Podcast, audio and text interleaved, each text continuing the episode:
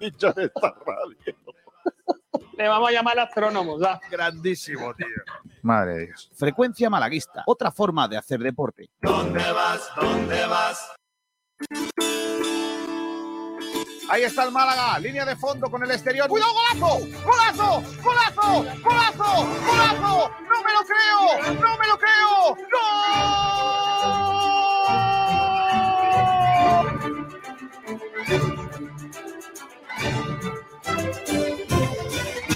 Un día me, me dejó marcado, ¿no? Me dijo, aquí hay dos objetivos, claro, es primero salvar la empresa, salvar el Málaga, la entidad, y después salvar la categoría.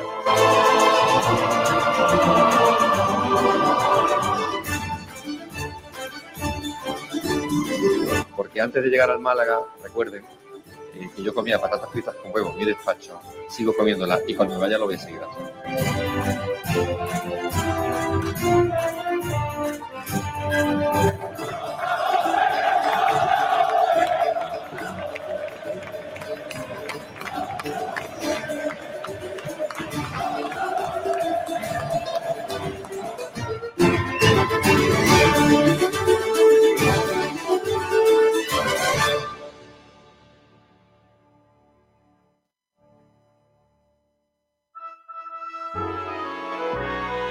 Sport Direct Radio. Otra forma de hacer deporte. Kiko García.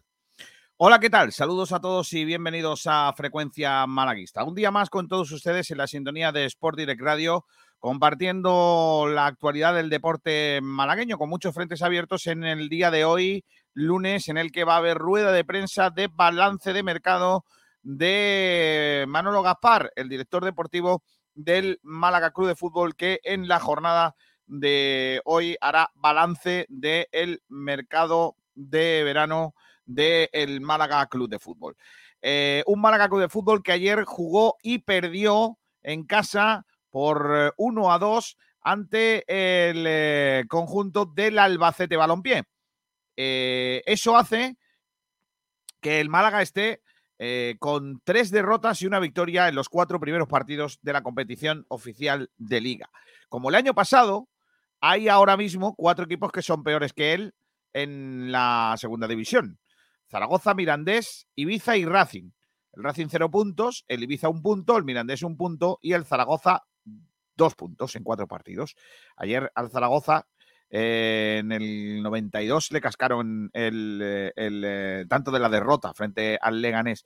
el Málaga, pues con tres puntos, igualado al Leganés, que ayer consiguió su primer triunfo en la posición décimo octava. O sea, como estábamos el año pasado, antes de que terminara o cuando terminó la competición oficial de liga, mientras que nuestro rival, el Albacete Balompié es eh, líder de la categoría con 10 puntos. Es el, eh, uno de los equipos que aún no sabe lo que es perder en la liga, como Las Palmas, el Sporting, el Alavés y el Burgos.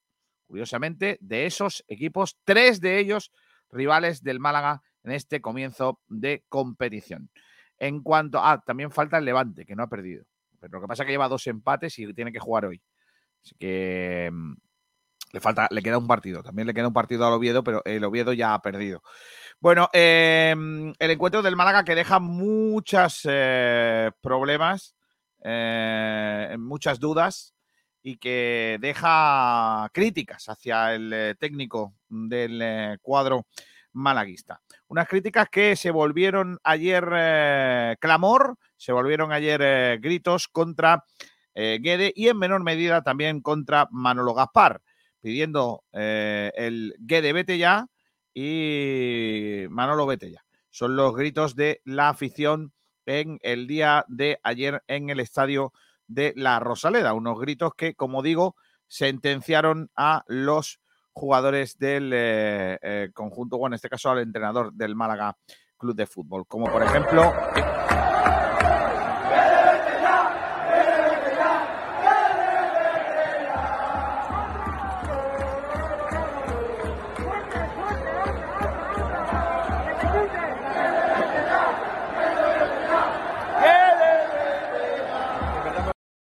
Cántico comenzado donde siempre y rematado por el resto de los eh, miembros de, la afición malaguista que aún quedaban en el estadio. Estoy preocupado, estoy preocupado y no es, eh, no es por menos, porque la verdad que la situación no gusta, no me gusta a mí y no le gusta a nadie, por supuesto, incluido también el cuerpo técnico y, por supuesto, también la directiva deportiva, la dirección deportiva y la dirección del club eh, en esta campaña. Las expectativas abiertas al comienzo de la temporada, en la que está, em, que está empezando, eh, hace que lleguemos a este aspecto, que lleguemos a la cuarta jornada de la liga, que hayamos ganado un único encuentro y hayamos perdido tres, con sus matices y con sus condicionantes cada uno de ellos, en alguno de ellos jugando horrible, em, pues hace que el público, pues que, que es soberano, pero no siempre lleva la razón, em, pida la dimisión o la salida de Pablo Adrián Guede. Independientemente de que sea Guede o cualquier entrenador que se os pase por la cabeza, creo que un equipo que quiera destituir a su entrenador en la cuarta jornada de liga se está equivocando. Em, insisto que hay muchos matices en, cada una de las derrotas del, Málaga. El primer día el Burgos no fue mucho mejor que nosotros, bajo mi punto de vista fue mejor, pero no, mucho mejor. El segundo día Las Palmas nos da un meneo porque se equivoca Pablo Guedes en la alineación y mucho. El partido de Mirandés fuimos mejor que, el Mirandés, eh, con algunos matices también, porque el Mirandés es un equipo de formación y que ya hemos visto que está en la zona baja de la clasificación. Y ayer, yo creo que si el Málaga empata el partido, tampoco sorprendería. No me parece tan grave la derrota de ayer, sinceramente, como la están pintando. Porque a mí el equipo, sobre todo la segunda parte, sí me gustó. En la primera, nuevo error, colocar a Guede, eh, colocar a Guede a Genaro en el eh, eje central de la zaga, después de que efectivamente no tenía centrales. ¿Podía haber puesto a Escasi? Sí, se equivocó poniendo al otro en lugar de, de a Escasi. Bueno, esto es una, es una cuestión de gustos. A mí personalmente creo que es demasiado pronto para pedir la destitución del entrenador. De verdad. Llamadme conservadurista, amigo de Guede, lo que queráis. A Plaza Farolas, eh, lo que queráis. Pero yo personalmente me daría igual que fuese Guede, como si fuera Muñiz, que no me gusta como entrenador, o como si fuese Pellicer.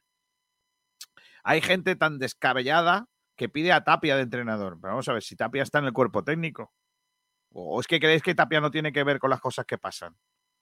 ¿O es que creéis que Tapia le dice a Guede, mm, mm, hombre, te estás equivocando, no pongas a Genaro de central que es muy malo? Eh, y Guede hace lo que le da la gana. Eso no es así. Eso no es así. Si hay un cuerpo técnico, se, consensúan las cosas y, Tapia tendrá que ver también en las cosas que se están haciendo. Eh, no, pidáis a Tapia que está en el cuerpo técnico, es más de lo mismo. Si no os gusta Guede, aparte que Tapia, yo creo que no se va a quedar en el banquillo de entrenador sabiendo que el que le ha traído ha sido Guede, que fue el que le pidió que viniera a ayudarle, ¿no? Y luego los otros nombres, ¿no? Propios que ya podéis poner encima de la mesa los que queráis. Yo creo que a esta esta parte de la liga, cuatro partidos de eh, haber arrancado la, temporada, creo que es demasiado pronto para pedir la dimisión o la destitución o lo que queráis del técnico. Es mi opinión, vosotros tenéis otra y por supuesto que no es que sea tan válida como la mía, es probablemente más válida que la mía, pero a mí personalmente, independientemente de que fuese gay o, o el que, que penséis, el que queráis, creo que cuatro partidos no es suficiente para echar una entrada sinceramente, en un equipo con todos los condicionantes que, tiene. Nuevo plantilla, eh, muchas bajas en la parte central, que yo creo que es donde está el kit de la cuestión de este pasado fin de semana. Creo que es demasiado pronto. No voy a hacer aquí una legata a favor de Guede. Eh, tiene, Guede tiene cosas buenas y cosas malas. ¿Es el mejor entrenador para el Málaga? Probablemente no. Habrá entrenadores mejores que Guede, pero es nuestro entrenador de ahora y creo que después de cuatro partidos habiendo ganado uno, habiendo perdido dos, especialmente este último, por, por, muchos matices, con muchos matices esa derrota, creo que es demasiado pedir la cabeza. Pero la culpa también la tenemos nosotros que desde el primer día estamos queriendo ascender. Cuando se asciende en la jornada 42 o en su defecto en la 50 después de una, de una fase de promoción. Así que yo creo que nos estamos volviendo un poquito locos con, con todo esto. Bueno, hoy vamos a hablar de, de ello, pero también vamos a escuchar a, mm, Manolo Gaspar hablar de, del mercado de fichajes y sobre todo de, de hablar de, lo, lo- de lo que ellos entienden, ¿no? Que, que está pasando en el, el equipo. Seguramente Manolo Gaspar también de su opinión sobre esta situación de la que yo estoy hablando en el día de hoy. Nuestro productor en esta jornada de lunes 5 de septiembre, 12 y 12 del mediodía, Juan Durán. Hola, ¿qué tal, Juanito? Buenas, ¿qué tal, Kiko? Eh, ¿Qué estamos preguntando en redes sociales para analizar el partido de ayer y en general la actualidad del Málaga? Pues tenemos las redes ardiendo porque hemos puesto dos debates y una encuesta. El primero de los debates, ¿qué te pareció el partido del Málaga ante Albacete? ¿Mereció el empate? También la el otro debate, directo, cortita y al pie. ¿Despedirías a Guede? La encuesta, que animo a todo el mundo a que vaya a nuestro Twitter, arroba sportdirectr, para votar en ella. Eh, ¿Queda sentenciado Pablo Guede tras otra derrota en la Rosaleda? Y ahora mismo no voy a decir nada. No, me lo guardo para luego, pero los votos están calentitos, ¿eh, García? Y alguno se va a poner triste cuando los vea. Y el último debate, también en el día de hoy, ¿cuál es vuestra excelencia y chumbo del Málaga Albacete? Vale, pues eso lo, lo vamos a ir hablando a lo largo del, del día. Ya he visto los votos porque acabo de votar y mm, he votado lo que pienso. Mm, No, no lo que debería haber votado, también te lo digo. O sea, he votado porque hay tres opciones. Una es sí, la otra es no y la otra es estamos locos. Yo, lógicamente, que soy el que he hecho las tres opciones, estoy, estoy muy de acuerdo con el estamos locos. Debería haber votado el no, que es lo que pienso, que es lo que creo que no, eh, pero eh, para contrarrestar a todos los que han votado el sí. Pero bueno, luego cuando no estamos locos y el, vo, y el, y el no lo unimos, a ver si entre los dos hacen la pinza. Pero yo creo que va a ser complicado. Está por aquí también Daniel Ramírez. Hola Dani, ¿qué tal? Muy buenas. Muy buenas, chicos, ¿qué tal?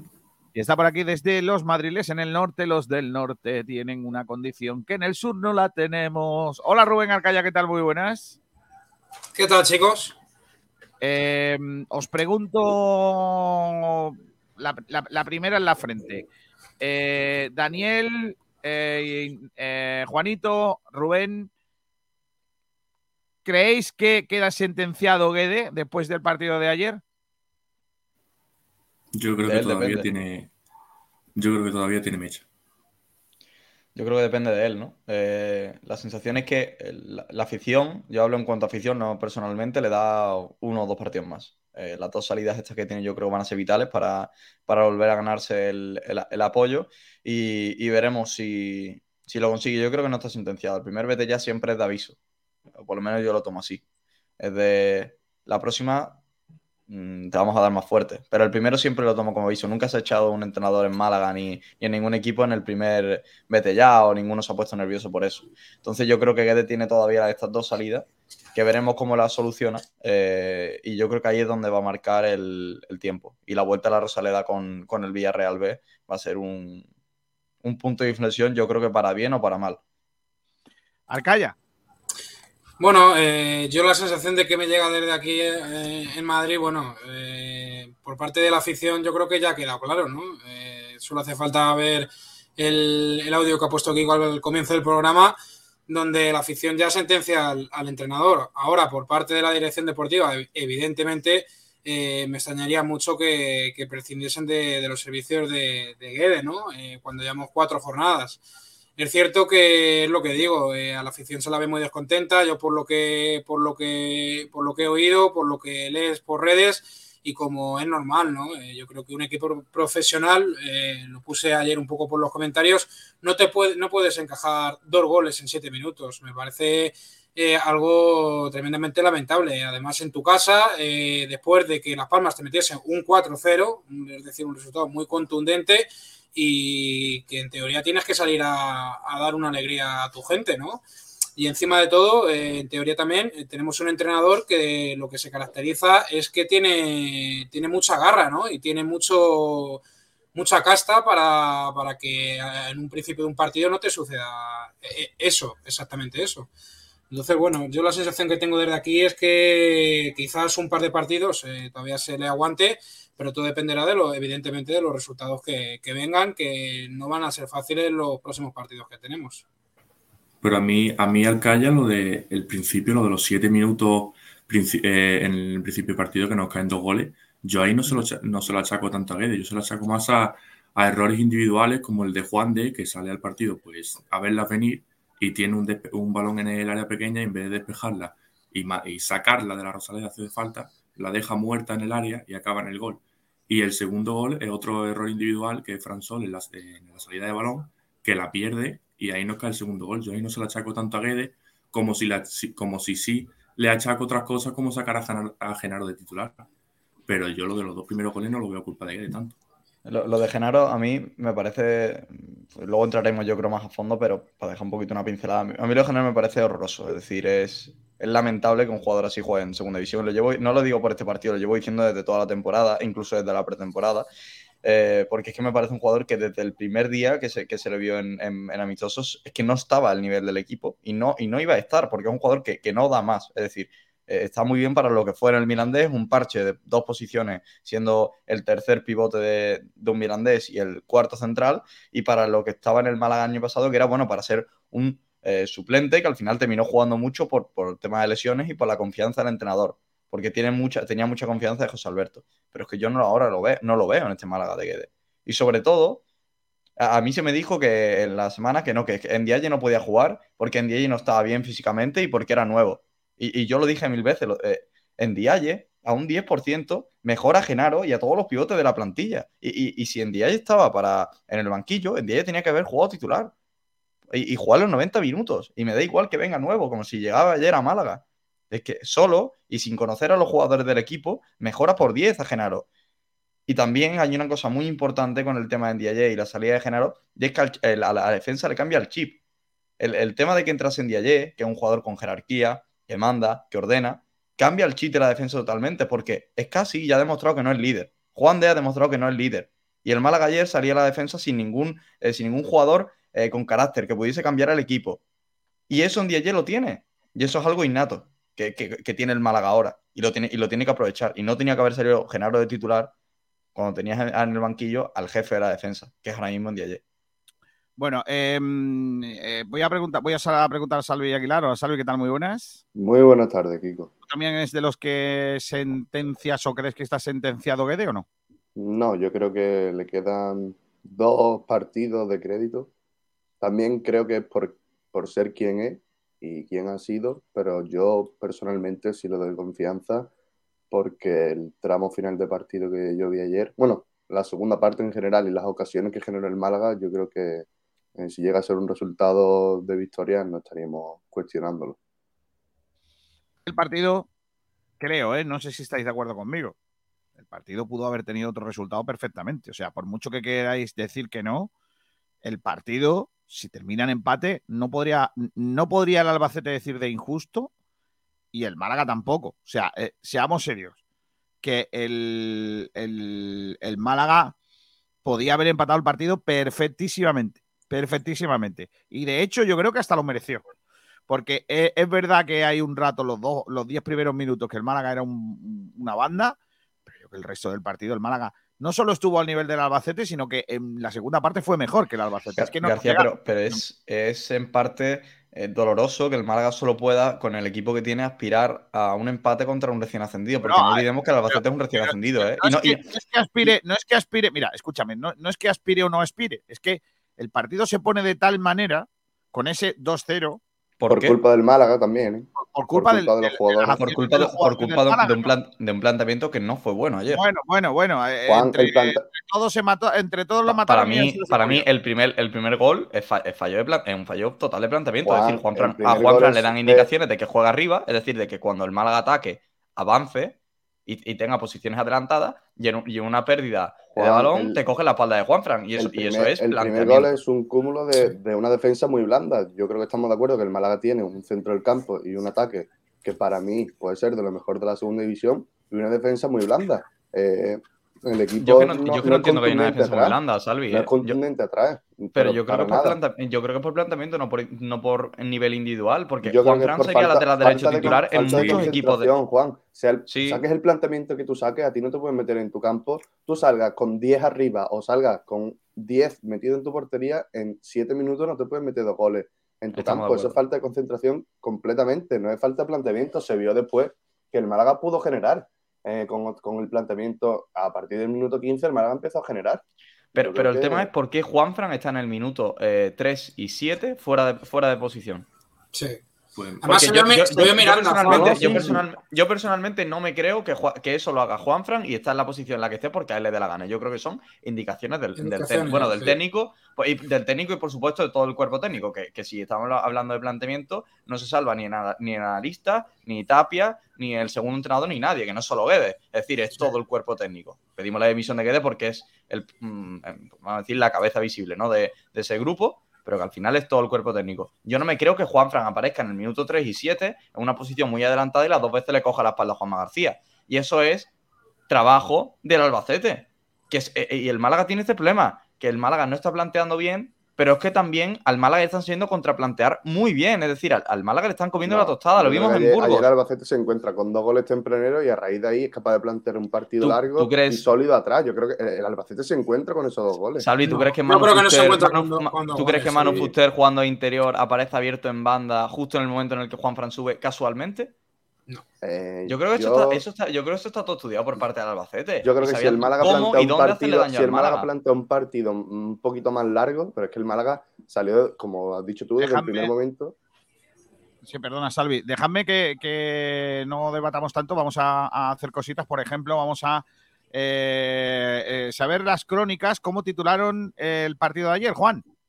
Vamos a ello, pues empezamos con eh, marca que pone el Albacete salta la Rosaleda y sale líder. Eh, marca nacional, Estadio Deportivo. Málaga 1, Albacete 2, condenado por sus errores y atragantado por el queso. El desmarque, no hay manera. En la opinión de Málaga, otro bochorno en la Rosaleda. Diario Sur. Ojo este, ¿eh? Eh, Sangría. El Málaga de Guede no sabe lo que juega y vuelve a perder. La, eh, la Nación, que también hace conjunto con el Granada, el Granada gana Andorra y el Albacete se pone líder. Y el diario As, el Albacete y el Terral, rivales de un Málaga gripado a la Rosaleda. Mm, Vale, pues esas son las crónicas del día de ayer. Perdonadme que hoy no haga resumen de prensa porque no toca, más que nada porque, porque con los titulares ya, no, ya nos vale. Eh, ahora vamos a escuchar a Pablo Adrián Guede en, rueda de prensa y, todo esto. Eh, creo que, que, va a ser complicado analizar el, el partido dando tantas opiniones, pero hay una cosa que se llaman estadísticas. Eh, ¿Tenemos datos estadísticos de cómo fue el partido, Ramírez? Las tengo yo, García. no te ah, vale, vale, vale, vale. La estadística del partido es en, la pos- en cuanto a la posesión fue un 61% para el Málaga, un 39% para el Albacete. Eh, fuera de juego hubo muy poco en el encuentro, facilidad para el colegiado. Cero fuera de juego del Málaga, uno del Albacete, cosa que es muy extraña teniendo a Rubén eh, Castro en, en la delantera. Saques de esquina fueron 7 a favor del Málaga y 4 a favor del cuadro manchego. Tiros totales, aquí es donde empieza un poquito la, la salsa, ¿no? 18 tiros totales del Málaga, 8 tiros totales del, Albacete, 11 tiros eh, fuera de portería del Málaga, 2 tiros fuera del, del Albacete y a puerta mucho más emparejado. 7 fueron los tiros a puerta del Málaga frente a los 6 del cuadro dirigido por Rubén Alves. En cuanto a los disparos bloqueados, disparos que no llegan a portería por bloqueo de la defensa, 4 del Málaga, 6 del, del Albacete. Faltas 11 a 19, tarjetas amarillas 2 a 6. Vale. Dicho esto, ¿vale? Los datos, los fríos datos, números, ¿vale? Que, que al final no dejan de ser números. Nos da la posesión, nos dan más acciones de ataque, nos dan más tiro a puerta que el rival. Chico, los datos no hablan de que el Málaga fuese peor que el Albacete. Lo que habla que fue el Málaga peor que el Albacete es el resultado. Pero los datos numéricos no. Pero hay que poner un no, contexto, no. García. El Málaga va 1-2 perdi- eh, 0-2 perdiendo su campo en el minuto 7. Si no acaba con más tiros que el rival, es, es para. eh, ahí sí que es cuando se pide la dimisión del, del entrado. El contexto es que el Málaga tiene que atacar. Sí. ¿Podría, ¿Podría no haber ocurrido o sí? Sí, podría haber, no, podría haber no, podría no haber ocurrido. Podría haber simplemente que no hubiésemos tenido tantas ocasiones. Pero hombre, yo estoy de acuerdo con lo que dice Juan, que si no acabamos con esas estadísticas es más que aún más que un preocupante. Eh, y también me gustaría Pues recalcar, entonces, me, gust- me por, lo que gustaría sea, recalcar también. por lo que sea, las estadísticas tampoco os valen. Vale, ya está. Lo que queréis es. Ah, a, mí, echarle a mí me vale, a mí me vale lo que vi, García. A mí me vale lo que vi. Yo vi un Málaga, un Málaga que en la segunda parte ataca más por, por corazón que por fútbol. Por fútbol, que- bueno, llámale lo que tú quieras, pero, pero al final el Málaga hace lo que tiene que hacer, que es atacar y buscar la- el empate o no. Yo, Sí, yo creo pero que no por Málaga tiene táctica, una- pero una- no ¿qué, por- qué acción tiene de peligro? Rubén Castro y ya está. ¿Cuál- Los últimos recuerdas 15 tú más, García, minutos con, del- peligro, con peligro real. Los últimos 15 minutos del el Málaga portero- no son nada buenos tampoco. ¿eh? El portero saca una con el pie, Sí, esa, La esa de- es la de Rubén. la, la del palo ya son más claras que cualquiera de- del otro equipo. Ah, Bueno, no que entra. tienen el Albacete también cuando ya están ahí, ahí, que nos están a Hombre, punto de es meter que no es lo mismo, es olímpico. que si el Málaga marca el 2-2, el Albacete no tiene las Ya, ocasiones bueno. Pero- Es que, es que, claro, es que es así. La- ayer había algún periodista que ayer en rueda de prensa le preguntó que por qué el equipo se desmelena. Pues no, pues no, no, no quitamos un central para irnos para arriba perdiendo 1-2 en casa.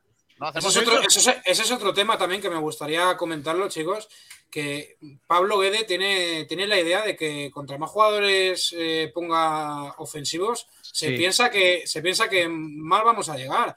Y yo creo que ahí, se- ahí, ahí no, se no, equivoca. Y más ocasiones vamos a creer. Sí, no, García, sí, eso, es cierto, una, eso es una verdad como un templo. Fue una ver, barbaridad lo que hizo. Juanito. Es que, es que el. Málaga, el Málaga, Cuando digo, el es que el equipo, Málaga, vamos a ver, si no lo haces, te dicen, es que poquita un central, joder, si no nos están atacando y mete a gente arriba. Pero, Pues por- pero el problema, Pero- García, pero no es que meta puedes jugadores de ataque. lo- Eso lo hace cualquier, de, cualquier entrenador, quita un central, deja, deja tres atrás y se va para arriba. Pero que el No, problema no pero era ese. el, el Málaga lo que no hacer es quitar y quitar, y quitar a Ndiaye, que era el único que, que te estaba ofreciendo algo en salida de balón, y ponerlo de central y meter otro centrocampista más. Y desde ese momento que hizo eso Guede, el Málaga se eh, murió. El partido del Málaga se fue ahí. no, no fluye la pelota, ¿eh? El Málaga circulaba mucho Sí, más lento cuando. el problema, que, el problema que se, choca- se chocaban entre sí. A ver, tenías en el centro Sí. del campo, tenías a Febas, tenías a, a Villalba, que aparecen todos en la misma situación y en el mismo contexto de partido y, y en la misma posición. Es decir, se chocan entre sí. Y el problema del Málaga de Guedes es que te estaban regalando la banda. Te, tenían la banda regalada. Mete a dos jugadores de banda y, pone, y, te, y- y te ponen a cambiar el, el- el estilo de juego. Lo que pasa es que no. Mejor metemos a Villalba por el centro, que como no está ya sobrepoblado, lo seguimos sobrepoblando con más jugadores. Y, no por meter a Villalba tú vas a llegar con más facilidad. Al revés, lo que vas a hacer es cargar más jugadores y, y no vas a abrir el campo. Porque lo que necesitaba el Málaga era meter un, un extremo izquierda. Porque Javi Jiménez estaba, llevaba reventado de correr toda la banda. Porque la tenía para él solo. Y, y- y siempre recibía solo. Es un- eso es, una- es un ataque de entrenador. Y me recuerda lo que hacía Kuman con el, con el Barça hace dos años, que metía a Brayway a cinco delanteros y se creía que por eso iba a meter un gol. Pues no, chicos, eh, eso no va así. Tienes que, lo que tienes que tú contrarrestar al, al equipo rival. Y, y no puede ser que te regalen las bandas y no, seguimos jugando por el centro. ¿Por qué? Porque Yo creo, que es un síntoma, juego de yo, creo que es calidad. un, yo creo que es un síntoma claro de que tácticamente Guede, yo creo que. No sé yo, ¿eh? No sé yo. Me, deja muchas dudas, sinceramente. Eh, después de ver todo eso, de que contra más gente ofensivamente ponga, se cree que más, más vamos a llegar a la portería. Yo creo que esa, esa- ese plan está muy equivocado. Yo sinceramente creo, mi opinión, es que eh, ayer con el, con el 1-2 y en los últimos minutos hace lo que debe, que es poner a, gente arriba, pues saca Chavarría y- y busca otro delantero más. Eso no lo decís, lógicamente, hacéis, decís el cambio de Villalba, pero no decís el, el de es que me parece mal ese, a mí Pero- me parece mal pero- ese cambio también.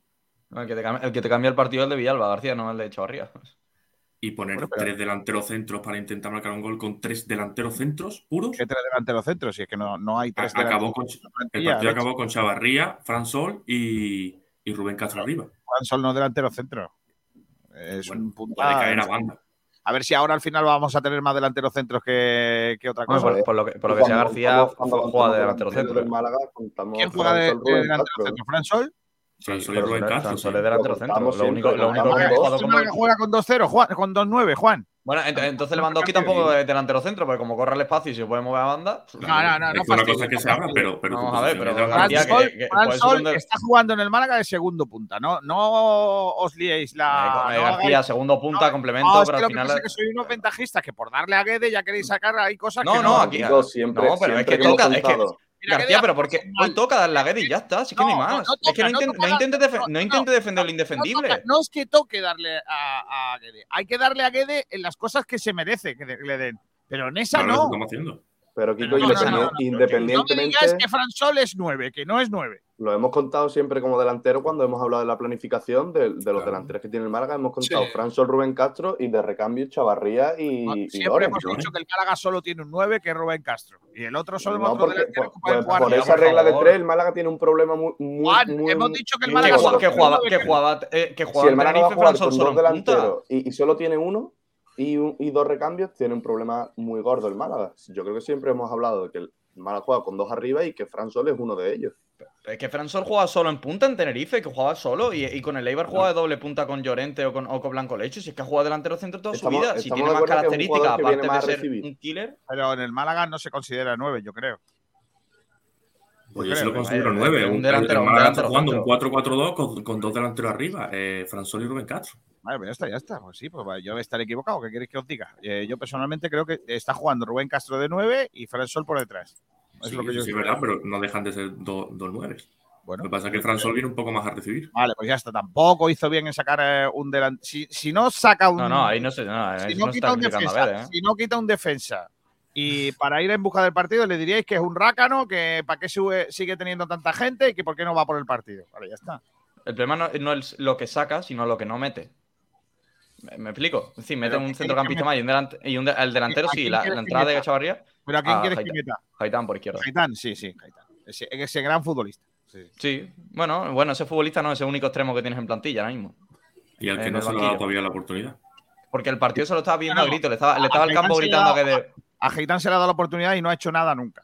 No, Bueno, no, sí, no, ha hecho una asistencia. Sí, bueno, solo jugó 20, asistencia mi- solo en jugó 20 Ibiza. minutos en el año pasado y hizo una asistencia en Ibiza. igual que yo, nada. Bueno, a ver, tuvo dos largueros, un, un gol, en- un gol en, en Jerez. Claro, claro, claro. García, Bueno, ya está, sí. que el, Málaga se- Perfecto. que el Málaga necesita a Gaitán. Chicos, pongan a. Ya está. Sí, Es que si no, otro. si, no, fi- si no han fichado otro extremo, es que no nos queda otra que pedir a Gaitán, pues es que no hay otro. Madre mía. Eh, vamos a escuchar a Guede, venga. Eh, empiezo con el audio de Pablo Dianguede en el día de ayer después del partido. Esto es lo que dijo en rueda de prensa el eh, todavía entrenador del Málaga, muy a pesar de toda esta gentecilla. No sé si, si hoy no, nos faltó lo que es intensidad, pero sí un pelín de concentración en los primeros, en los primeros minutos. Creo que, que hoy el partido nos condenó en 10 minutos, porque creo que, que después el equipo, una vez que se asentó, empezó a hacer su partido. Creo que merecimos algo más que una derrota.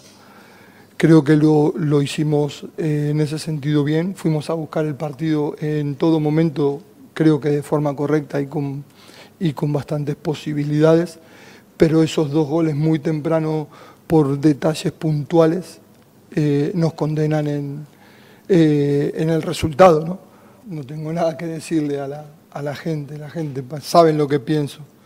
Soberana, sí, es lo que y se expresa como quiere. En ese sentido no tengo nada que, nada que decir.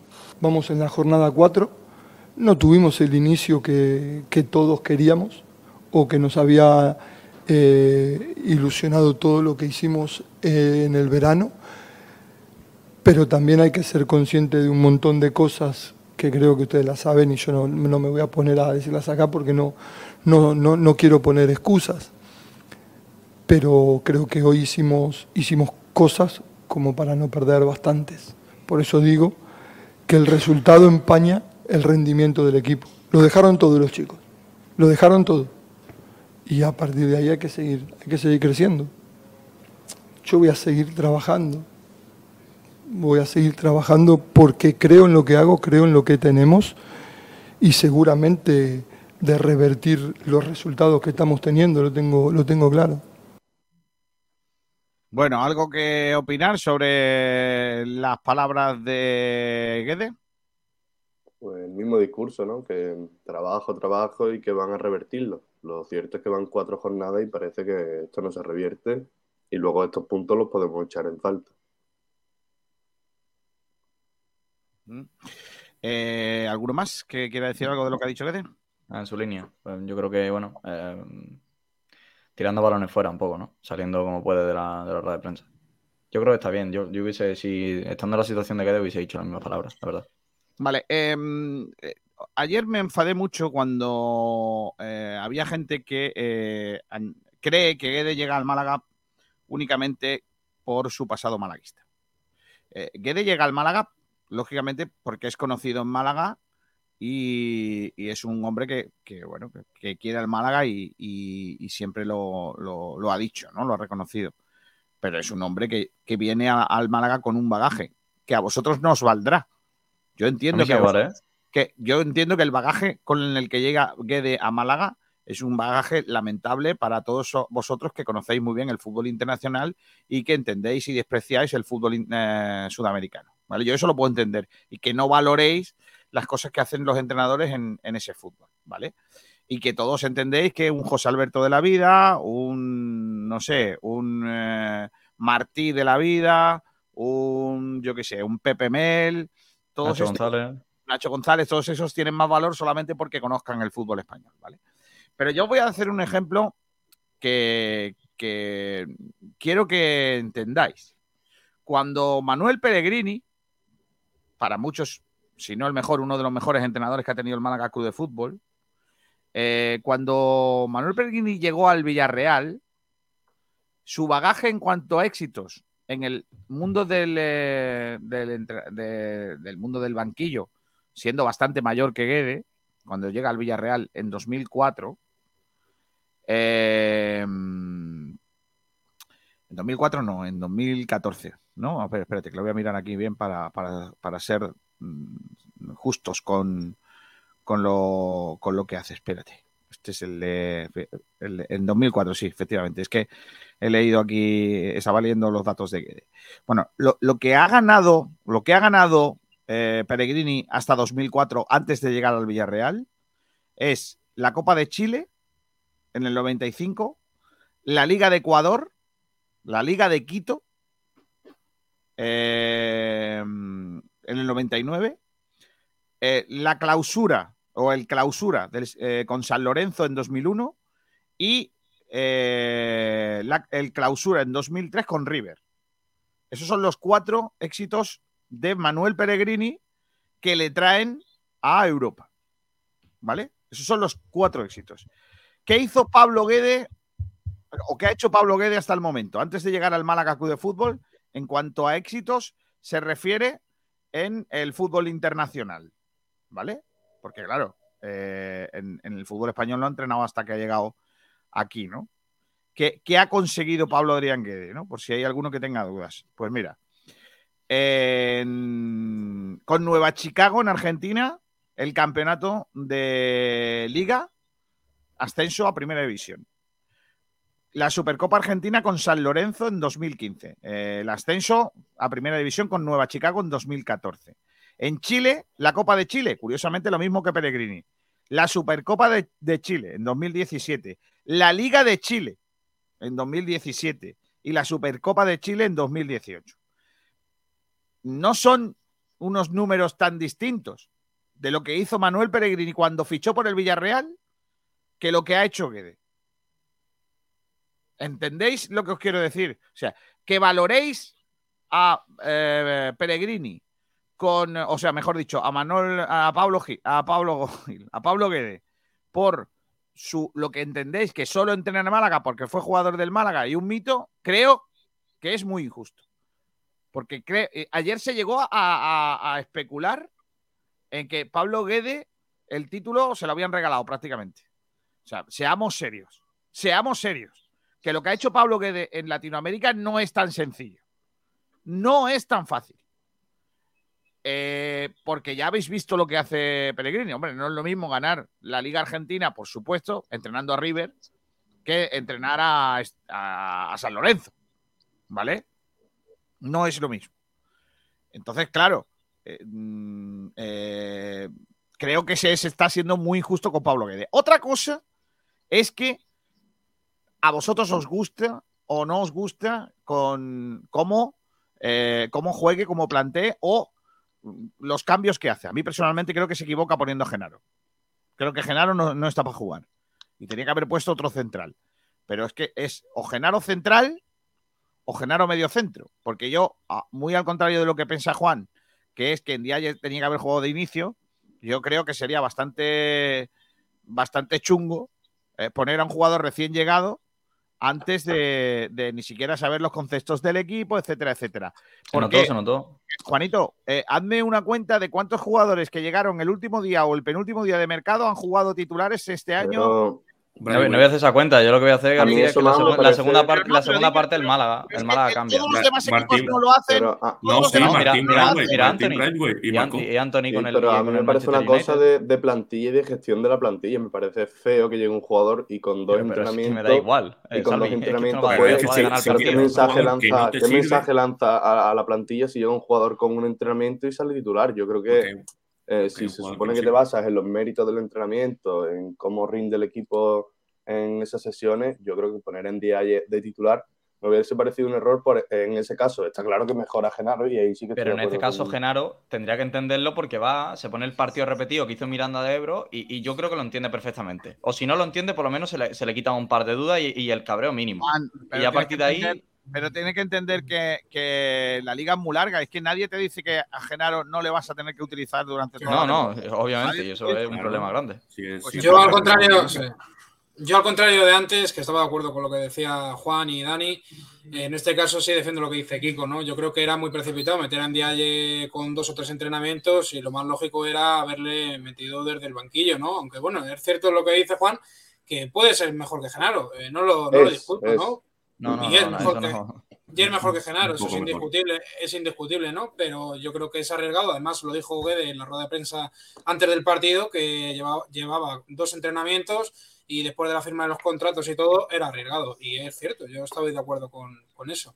Entonces parece imprudente eh, que, bueno, que no juegue titular porque, eh, claro, viene de recién, pero no, que sí salga en el minuto 45 para solucionarte el partido después de que No, Genaro no este, sea te- que- tenga parte de culpa en un Juan, 0-2. Juan, Eh, si a tú mí- a mí haces me eso- parece Yo lo igual, igual, igual de el imprudente 45. Ni ambos. idea de grupo, tú no tienes ni puñetera idea de cómo se gestiona un grupo si haces eso, porque le estás haciendo un flaco favor al resto de los compañeros. Pues, pues entonces Ten Hag, Ten Hag seguro que es un entrado lamentable, igual Diego Martínez. Que como, como pusieron a Braithwaite titular y a Anthony, pues de la gestión de grupo lamentable. Es que, vamos a ver, tienen que jugar los mejores. Y si en día llega ayer y es mejor, pues tiene que jugar. Y ya está, que no hay más. Y gestión de vestuario, no, son, son profesionales.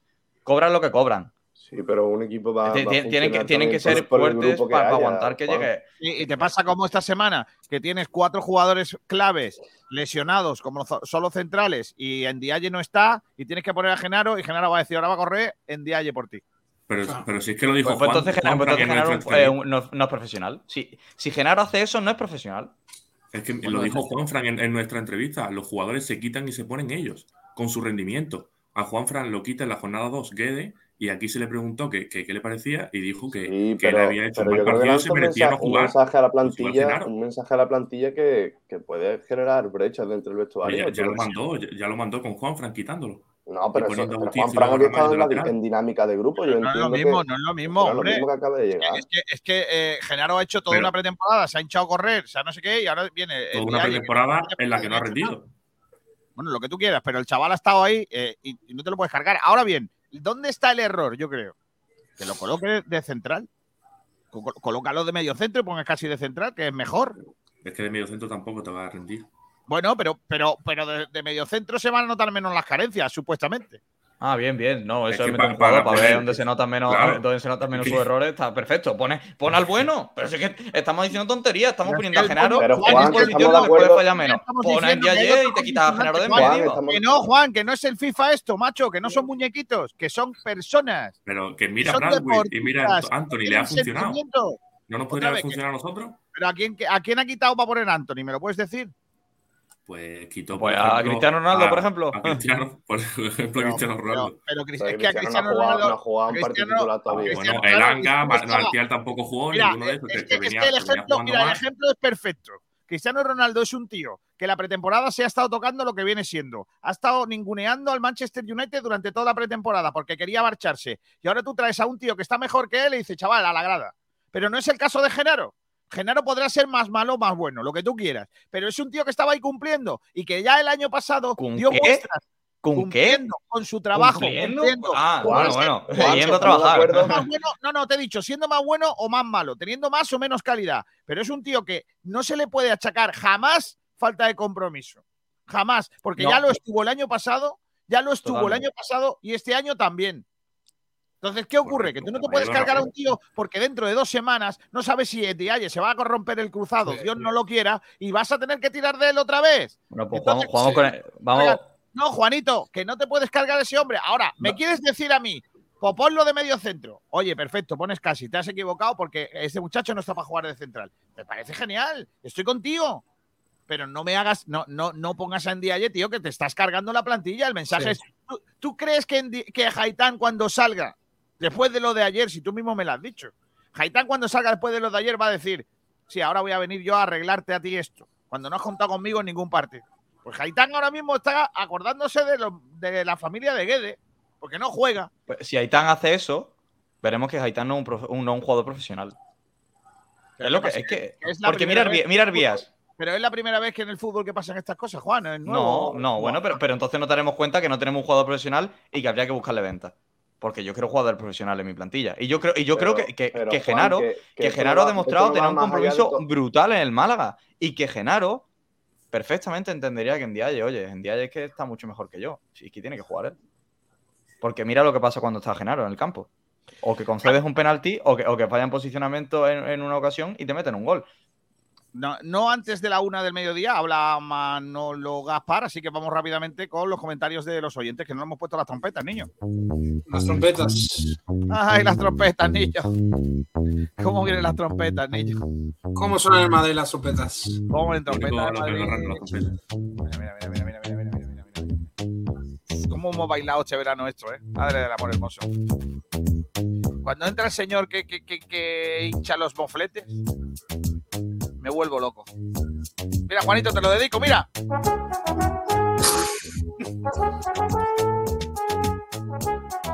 ¿Has visto Ay. algún, has visto algún central del Málaga ayer tocando la trompeta?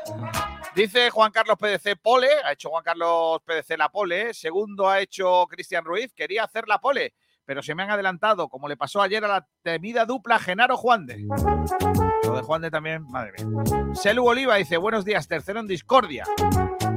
José Luis Rojas, buenos y tristes días. ¿Podríamos solicitar jugar todos los partidos en campo contrario? Así con suerte podemos ver ganar a nuestro equipo. Fiel Malaguista dice malos días. Antonio Muriel Maqueda dice, ¿alguien me podría decir a qué juega el Málaga sin patrón ni táctica? Un desastre. Guede, vete ya. Dice Pablo Gil Mora, aquí se emite el programilla ese que, no es blanquiazules. Vaya, tío. Pablo Gil Mora, ya sabes que cuando necesites un buen realizador puedes contar conmigo, dice Sergio Rubio. Ayer, eh, ayer Sergio lo hizo francamente, deja el listón muy alto, dice Pablo Gil. José Belmonte, con nombre de torero, buenos días, a ver qué dice nuestro compadre Manolín. Ahora vamos a escuchar dentro de un ratito. Get out, dice Manuel Rodríguez. Fiel malaguista, por cierto, ayer se pidió también la división de Manolo, correcto. José Belmonte, Víctor Sánchez del Amo, vuelve, por favor. Hombre, yo si quitamos a Guede, Víctor Sánchez del Amo me gusta. Rafael Gómez, ¿a qué hora es la rueda de prensa de Manolo Gaspar? Ah, no ya, antes empezamos, ya empezamos con los entrenadores. Oye, oye, eh, una- un, un inciso, García. To- para todo el mundo que pida entrenadores eh, en Daguete, por favor, no ex. Eh, hay más entrenadores aparte de todos los que han entrenado el Málaga, porque es que ves de 2008 hasta 2022 y todos se piden eh, de uno al otro, menos Nacho González, todos.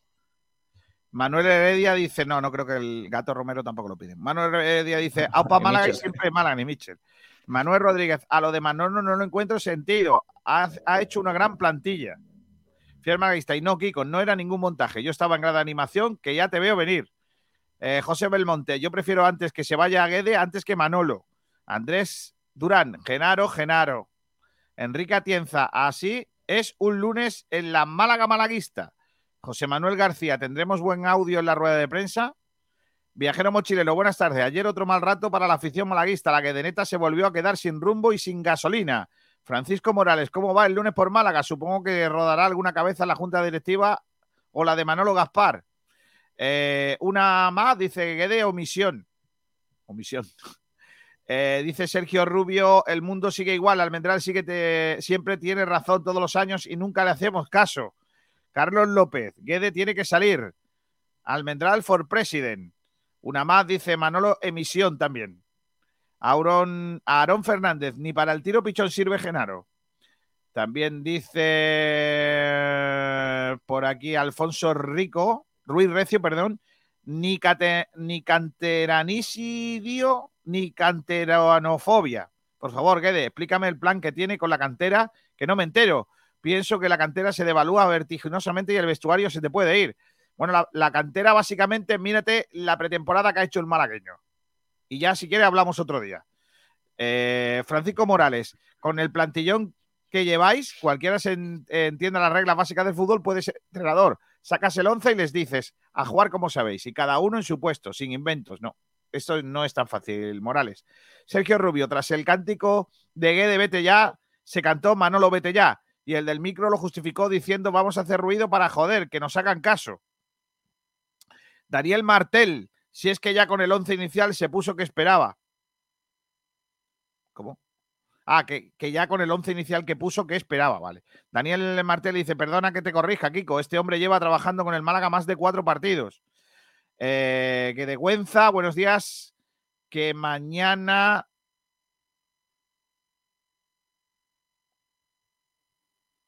Nada, no sé, no entiendo nada de lo que pones, tío. Eh, los planteamientos de Guedes son malísimos, es muy malo. Francisco Morales, que ya no es la derrota en sí, es la falta de concentración por la que te meten dos goles en tres minutos. Claro, la concentración, la culpa también es de Guede. Claro. Juan José Agüero, ¿podía poner a Andrés Caro? No podía poner a Andrés Caro, que está lesionado. Belmonte, tiene razón, pero de aquí a unas cuantas jornadas se debería marchar eh, cualquiera, Paco Gemes, Mel, etcétera, el que sea mejor que Guede. A mí me han hablado siempre muy mal de Mel como entrenador, ¿eh? Me han dicho, a mí me ha dicho alguien que ha trabajado con él de secretario técnico, que Pepe Mel es el, el, entrenador, el peor entrenador con el que ha estado, porque es un tipo que no trabaja. Eso es lo que me, me han dicho de Pepe Mel. Yo a Mel no lo quiero, de verdad. Dice Daniel Martel, Kiko, el entrenador al final va a ser el que manda. Va a caer el que manda, ¿no? ¿Cómo va esto? Es que escribirme bien, tío. Nanín, estoy de acuerdo contigo respecto a lo que es muy pronto, pero luego veo las ruedas de prensa de Guede y me da la sensación como de que es un monigote, como que no sabe explicar las cosas del fútbol. Belmonte, yo lo he dicho y lo diré siempre. Víctor Sánchez del Amo, creo que es el mejor que podría llevar el Málaga en estos momentos. A, abrazafarolas, todo el cuerpo técnico de la a la calle, incluido el Gagá de Tapia. Dice José Manuel García. Viajero mochilero, me da la sensación de que Manolo Gaspar nunca acierta con los entrenadores. La asignatura más importante es la que nunca aprueba. Pablo Muñoz, tú dices lo que quieras, no se le ve jugando a nada. Guede out, dice José Ant 03. Guedegüenza totalmente. Las ruedas de prensa de Guede son patéticas. Es un charlatán, pero vende muy mal el producto. Nadie le cree. Que lo flipas. Quien crea que tenemos plantilla para subir es que no sabe mucho de fútbol y mucho menos con este entrenador. José Manuel García, tres derrotas. También dice Iván García, no se debe pedir la cabeza de Guede aún, la plantilla es demasiado nueva respecto a Caras, está costando carear los automatismos y defender, así en la jornada 20 se sigue igual, ya se puede cesar. Eh, que lo flipa, Juan Durán en directo es mucho más pelirrojo. Se ve que te vio ayer en la Rosaleda. Viajero mochilero, ahora mismo estamos en la misma posición en la que terminó la pasada temporada, es el nivel, Kiko. La que de neta no termina de carburar. Francisco Morales, si el Málaga en estos dos próximos partidos perdiese, recordar que la cuerda se, puede, se suele romper por la parte más floja, la del entrenador. Os va a echar a todo, o se va a echar a toda la plantilla. Dice eh, José Luis Rojas, ¿qué me pareció el partido? Una caca. Eh, Morales, yo no puedo votar en Twitter. El, el cerdo de Iglesias me bloqueó y ya no he vuelto a abrir cuenta. Pablo Iglesias te bloqueó, Morales. Madre mía. José Antón 03, haber llevado, a ver, lleva poco tiempo con la plantilla, pero tío, ¿cómo puedes sacar ese 11 y jugar así? Jorge Ríos, hola, buenos días. A ver qué dice Manolo Gaspar. Pedro Jiménez dice, grande Arcaya. Eh, buenas, con ganas de escuchar a Manolo Gaspar a ver qué suelta, dice Alonso 31. Eh, Francisco Morales, si tiene la marcha de dos partidos. La mecha de dos partidos, dice Daniel Martel. No, no está sentenciado, está señalado. Pedro Jiménez, yo le doy tres partidos más. Si sigue igual todo y no gana en la Rosaleda, se acabó. Ojo, no lo echan, se va. Javier, lo de daba hasta la jornada 24 como a José Alberto para que cuando se le eche ya no tenga solución y otra vez tengamos que luchar por la permanencia. Julines. Fran Gómez, ayer el estadio dictó sentencia contra Guede. Yo no escuché los cánticos contra Gaspar, pero ya era hora. Juan Ramón Triano, creo que este es el segundo aviso a Guede por parte de la afición. Te recuerdo que en el partido de Las Palmas, que quedamos 0-4, creo que también se dijo lo de Guede, vete ya. Eh, que de Güenza, goles pronto, y Genaro y Juan de, de pantomima, Ramón y, Gallar, y Gallar fatal. Y después el malo era Escasi, de en pretemporada, pues excelencia ayer. Eh, Francisco Morales, si de los seis partidos eh, próximos puntos no puntúa, Guedes está en la calle, tan cierto como que mañana es martes. Javier, ¿quién pone a Genaro? Yo creo que es el entrenador. ¿Este no ve que no sirve para jugar de titular o es ciego? Está por aquí Ignacio Pérez. Hola, Ignacio. Hola, ¿qué tal? Muy buenas. ¿Se me escucha? Sí. ¿Se te eh, arranca la cosa o no? No, de momento no compareció en la sala de prensa ni el director deportivo ni el administrador judicial. Así que en cuanto lo haga, os pido paso y comenzamos con la rueda de prensa. Por cierto, mucho al igual que, el otro día, hay mucha expectación, muchos medios acreditados. Se ve que, es una, rueda de prensa de las más importantes de, los últimos tiempos. Correcto, y con, el, corral como está, ya ni te cuento. Dice, dice Alonso 31, eh, ¿podemos pedir a Genaro en el mercado invernal a un segunda refe? Por favor, gracias. Eh, Antonio Muriel Maqueda, lo que no se comprende es que un equipo que juega en casa no salga enchufado al partido y te hagan dos goles en siete minutos. Eso no lo entiende nadie. Eh, Moisés Diamante, que los jugadores salgan alobados en los primeros siete minutos y caigan dos goles, no veo que sea culpa del entrenador. Javier dice Moisés Diamante que el equipo no sepa ni posicionarse en el campo no es culpa del entrenador, es mía. Faliabo, yo me reitero en mi, ¿Qué culpa tiene Guede de hacer un planteamiento de partido de una semana? Se lo carguen los jugadores en siete minutos. Fiel Malaguista dice: Yo puse en Dialle en los campitos y me iban a matar. Hizo mejor media parte que Genaro en tres temporadas. Eh, Francisco Morales, a ver si le están haciendo la cama al entrenador los mismos jugadores. No creo. Alfredo Yeye tiene que jugar hasta cojo. Es mejor que Genaro. Moisés Diamante dice: Javi, no sabía que no saber despejar una pelota era culpa del entrenador. El show de Zoyen. Me encanta este programa. Soy de Alicante y soy del Málaga desde pequeño y sobre Guede a veces tengo dudas. Gracias, Show. Eh, Javier dice, sinceramente, para que la pelota llegue al área, algo han tenido que hacer mal los demás, ¿no? Melo González, buen día, malaguista. Sigo pensando que estaréis arriba. Saludos desde Canarias, hombre, de Gran Canaria. Marva Guada, buenas tardes. Si echan a Guede, deberían irse Gaspar en nueve meses, cuatro entrenadores. Fran Gómez, los merecimientos son consuelo de tontos, lo que vale son los resultados. Pedro Jiménez, todos los jugadores están fuera de posición, eso es cosa del planteamiento. Pregunta para Salvi, ¿hasta cuándo los árbitros vais a dejar que los peloteros se rían de todos los de los porteros se rían de todos con las pérdidas de tiempo? Horrible. Pues sí, es algo que habría que cortar y la verdad que sí que es desesperante que lo flipas. Es que en un equipo en el que no hay centrocampistas de banda, los laterales tienen que jugar arriba sí o sí. Y eso genera desajustes defensivos que dejan unos agujeros impresionantes. Y eso con esta plantilla no va a pasar siempre, porque es la más descompensada de segunda. Javier dice, Fran Sol en la jugada del segundo gol que hace en el centro del campo. Es que no tiene ningún sentido lo que está haciendo ese hombre con el equipo. Francisco Morales, el Alba mueve bien la pelota con el Fuster ese tiene un sistema y saben a lo que juegan, cosa que el Málaga está más perdido que el barco del arroz. Dice Javier, eh, que nos ha ganado hasta un Burgos, por el amor de Dios. A ver, voy a buscar a gentecilla que no he leído nada. Michael Dula, Javi, gracias el mister que tiene que venir a arreglarlo. Y que vete ya, también dice. Mario, Mario 423 dice que vete ya. También por aquí gentecilla que no he leído nada. José David Moreno le daría a Guede de margen los dos próximos partidos y que al menos saque cuatro puntos. Si no, out. Es triste pero eh, por, el, por él, pero en el fútbol manda los resultados y no podemos darle más margen por muy malaguista. Dice Viajero Mochilero, ofus, la Z Jones, qué bien me cae. Eh, Pedro Padilla, aquí con el Albacete se veía más equipo hecho en el campo que el Málaga, seamos realistas. Eh, Pedro Jiménez dice que de estadísticas no se vive. Marva Guada, los datos son muy engañosos. Cuando un equipo va a remolque, el que gana se echa atrás. Eh, Javier dice, Kiko, mírate los resultados y déjate de estadísticas. Cuatro partidos, una victoria y tres derrotas. Eh, José Juan Ramón Triano, Kiko, lo de Pablo Guede es un cúmulo que viene arrastrado desde la temporada pasada. Guede lleva 12 partidos oficiales, de los, cual, de los cuales 3 partidos ganados, 2 derrotas y, 3, y 7 derro- eh, perdón, 3 empates. No, 3 ganados, 2 empates y 7 derrotas. Sel Oliva. Kiko, si te parece, con 0-2 en el minuto 7, que acabe el Albacete con más posesión y ataques que el Málaga. Javier dice 8 goles en contra, 4 goles a favor. Eh, Pedro Jiménez, Aitán, 0 minutos. Javier dice, ahora el Málaga va a ganar la liga por las estadísticas, según Kiko. Eso no lo he dicho yo. Fiel malaguista dice, o sea, es que lo que hizo es literalmente del FIFA, es del FIFA.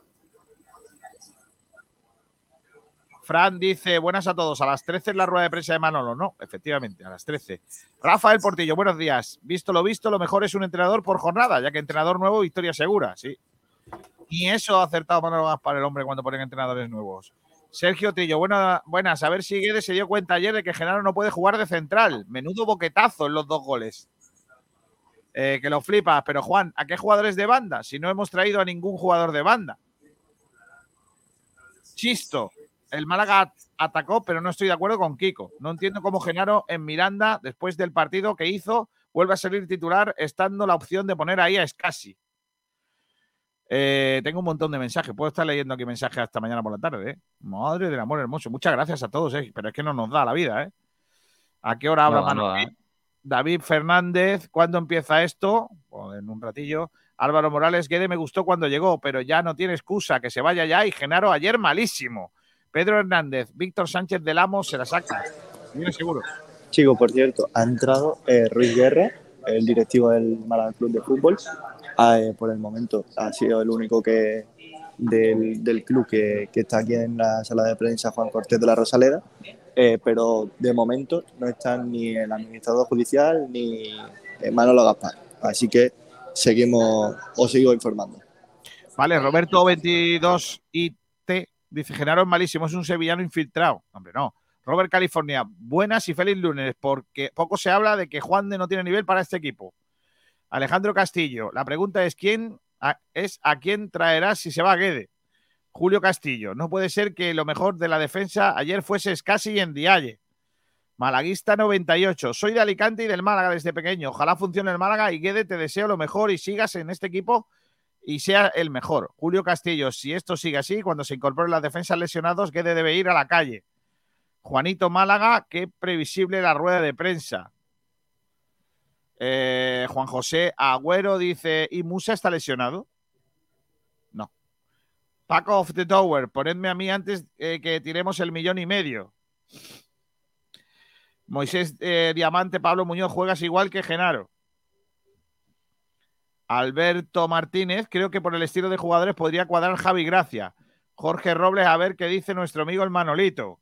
José Méndez, poner a Juan Di Genaro es una invitación al desastre.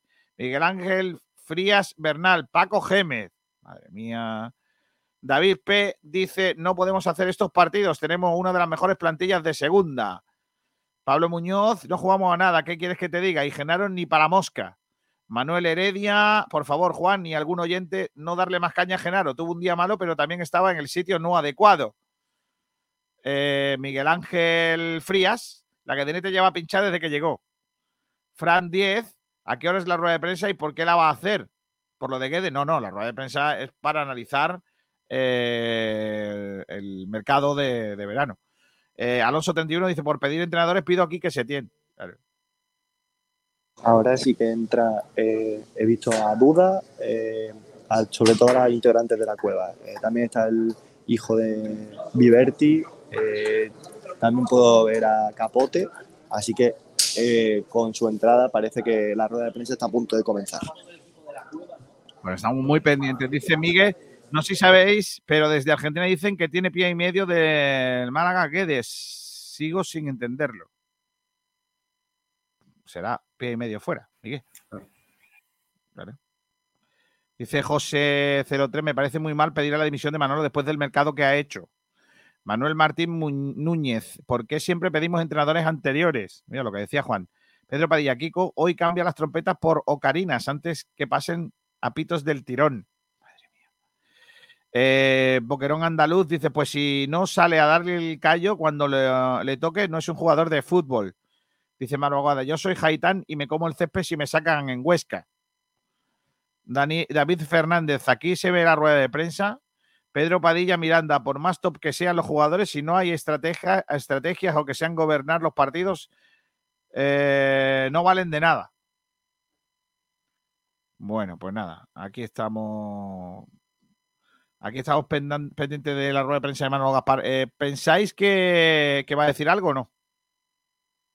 ¿Algo interesante o nada?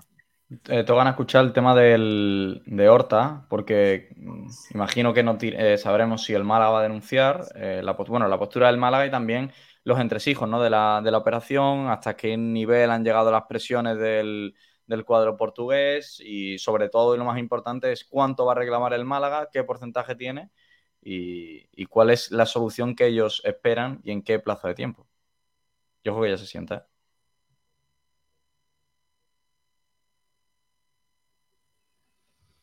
Bueno, pues cositas, cositas que, que ocurren. Em, tú, eh, Juan, eh, Ignacio.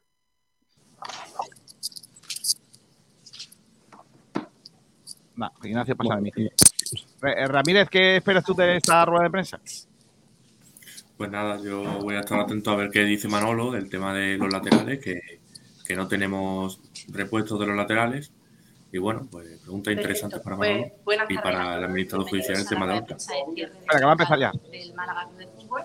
Comparece con nosotros Manolo Gaspar, nuestro director deportivo, y vamos a arrancar directamente con el, con el turno de preguntas. Así que cuando queráis, pues arrancamos. O sea, no hay, eh, no hay análisis, sino preguntas directamente. ¿Ya? ¿Bien? Buenas, Manolo.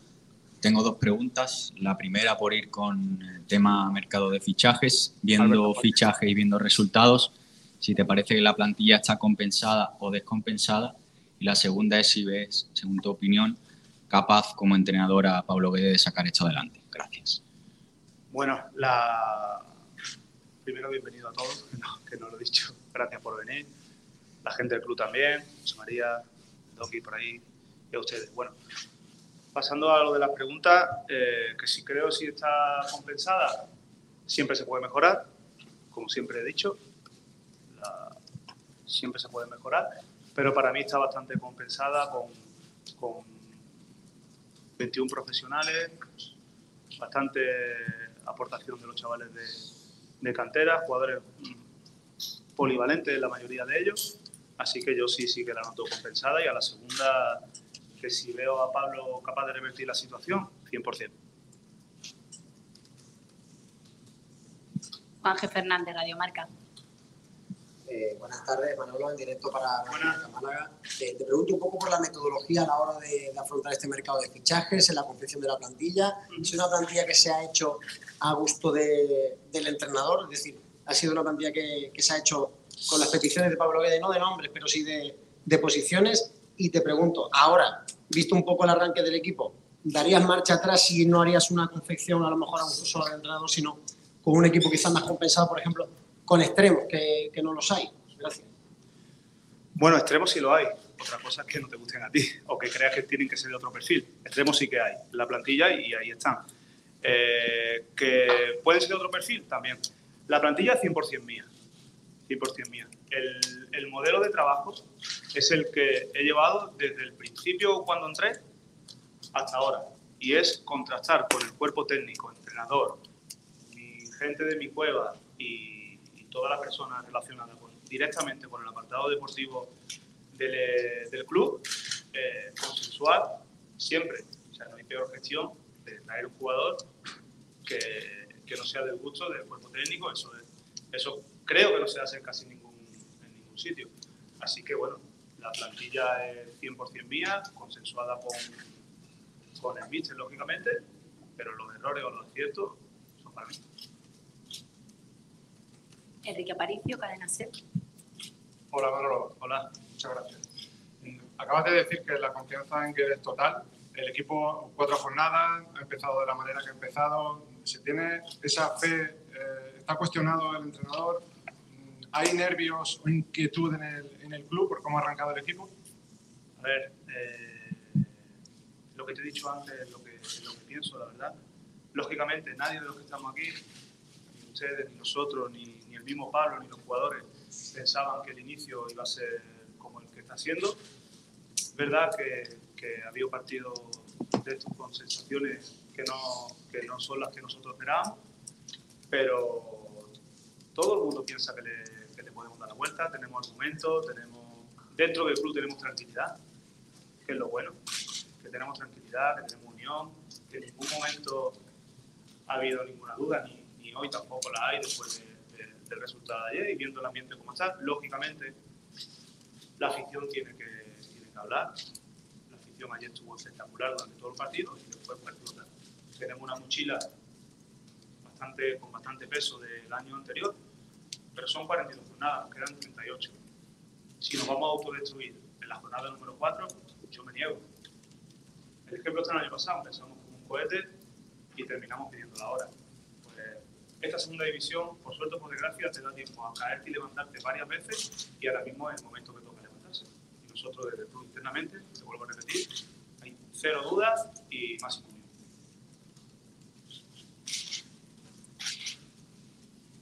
Antonio Gallardo, Diario As. Bueno, Manolo, yo quería preguntarte, Guede ha insistido mucho estas semanas atrás en el tema de que el club, el proyecto necesita paciencia, estabilidad, pero se ve que un poco que la gente no, no, está, no está de acuerdo. Hay que mirar hacia atrás y ver que llevamos, la gente está pasando, lleva tragando mucho, ¿no? por así decir, de alguna manera, todas estas últimas temporadas. No sé tú qué valoración haces, cómo lo ves. La misma, tengo casi la misma sensación que tiene todo el mundo, lo- pero tengo la suerte de, de poder estar en la, en la gestión y tener que analizarlo desde otro punto de vista, ¿no? más, más analítico, viendo todo, la parte económica, la parte eh, deportiva, siendo parte importante de, de lo que, de lo que es las decisiones del Málaga, y entonces tengo esa suerte. ¿vale? Eh, como aficionado, si me pongo mi gorra y mi bufanda, pues estaría, estaría hasta los cojones, en la grada. Pero por eso es que nosotros tenemos, que, tenemos la obligación de darle la vuelta a esto. Tenemos los, la materia prima y lo que yo veo durante la semana del trabajo del equipo y lo que son, y lo que son capaces de ofrecer, sin ninguna duda se tiene que ver, se tiene que ver el partido, sin ninguna duda. Y en eso es lo que tengo confianza. Ignacio Pérez, por directo. Bueno, Manolo, Buenas. le quería preguntar eh, cuál es el motivo principal por el que no se ha decidido eh, reforzar la posición de lateral derecho y lateral izquierdo y si ahora eh, se va a buscar algún, algún jugador que esté libre. Gracias. no se va a buscar a nadie que esté libre. En el lateral derecho tenemos a Juanfran, tenemos a Justicia y Ramallo, que se trajeron también con esa polivalencia. O sea, ahí tienes tres. Unos son más ofensivos, otros más defensivos. En el lateral izquierdo tenemos a Víctor Olmo, que contamos con él, que es un chaval de la cantera, que también tiene que tener su espacio. Tenemos a Javi Jiménez. Tenemos la posición cubierta.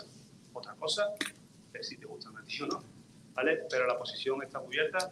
En la planificación inicial que hicimos eh, teníamos claro que queríamos jugadores polivalentes y, y por eso están. Son jugadores que han jugado muchísimo tiempo en, en esa posición y bueno, habrá que encontrar la estructura idónea para, para que puedan rendir bien. Javier Bautista, Copa Málaga. Hola, Manolo, ¿qué tal? Hola, Javi. Eh, bueno, eh, cuatro jornadas, el equipo da mala sensación, sin patrón de juego, sin una idea clara por parte del entrenador.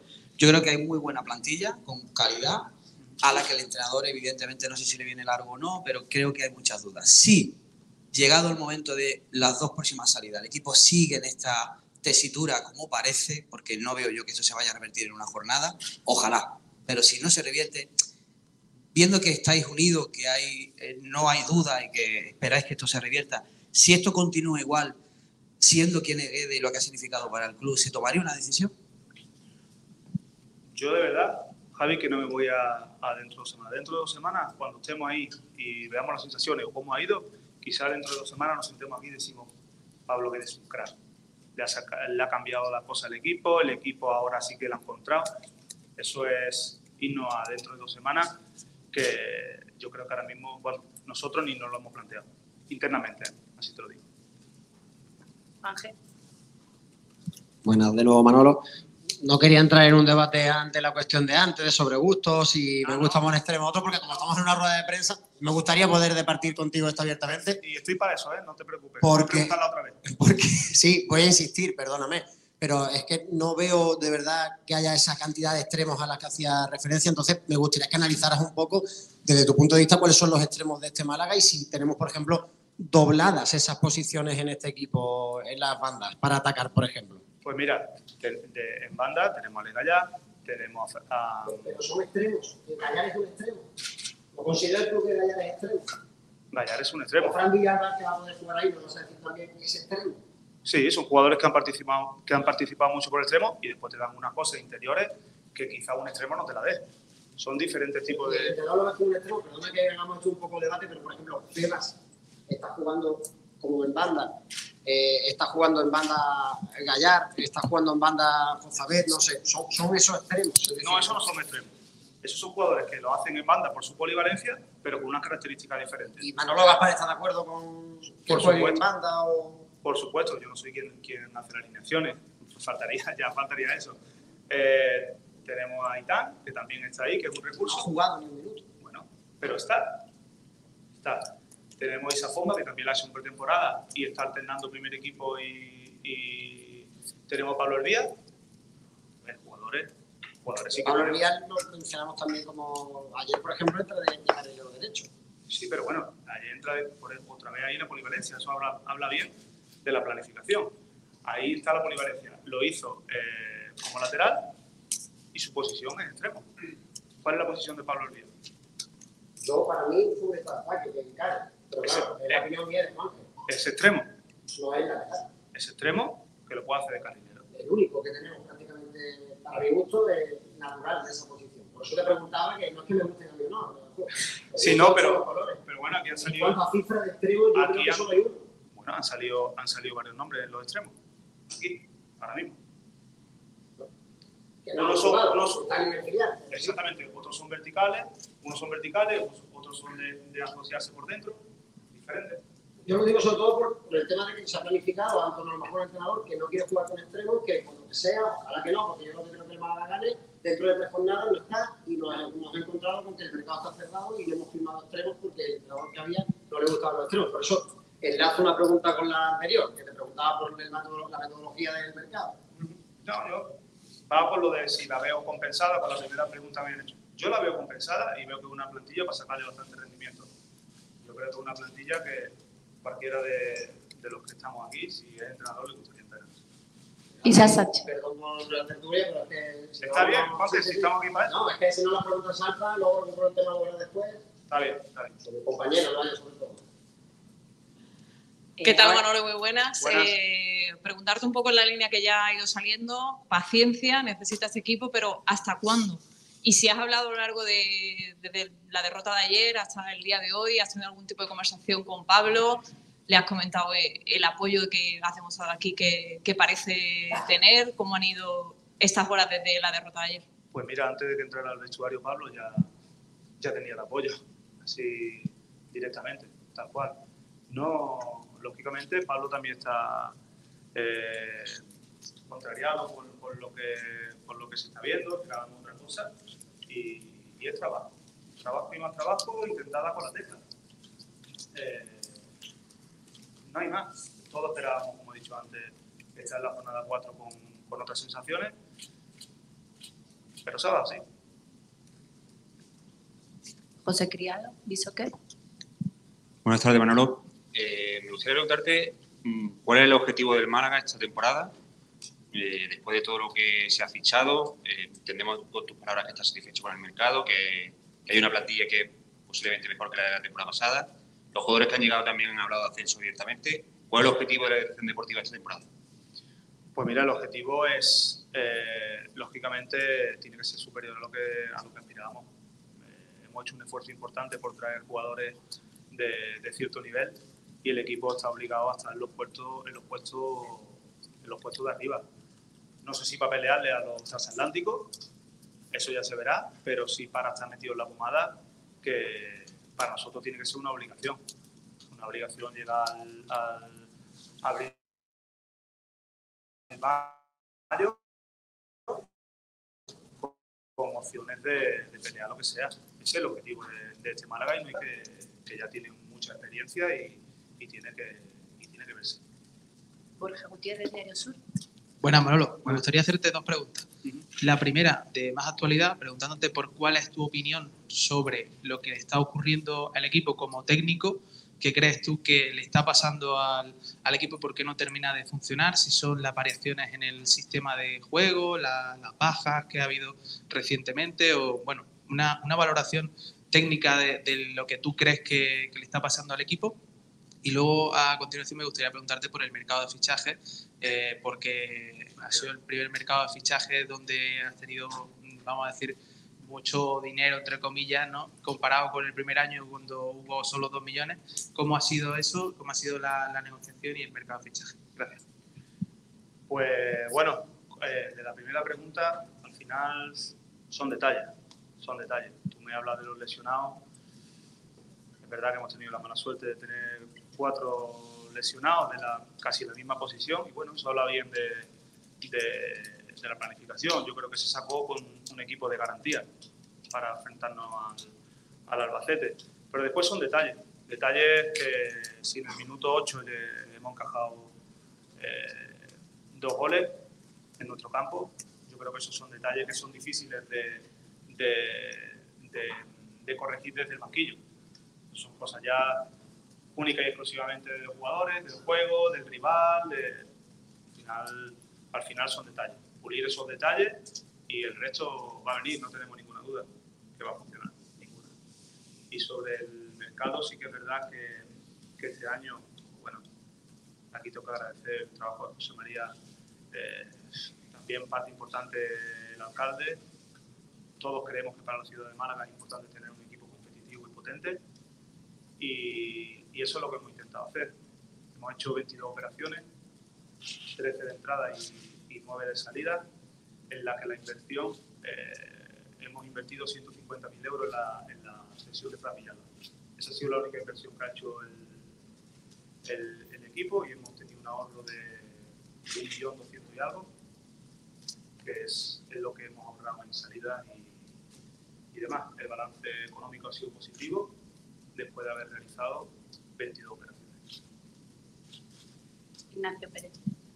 Eh, Manolo, te quería preguntar por uno de los nombres del mercado, Ricardo Horta. Eh, ¿Cuál es la postura del club sobre todo lo que ha ocurrido y si se va a decidir ir a los juzgados? Gracias.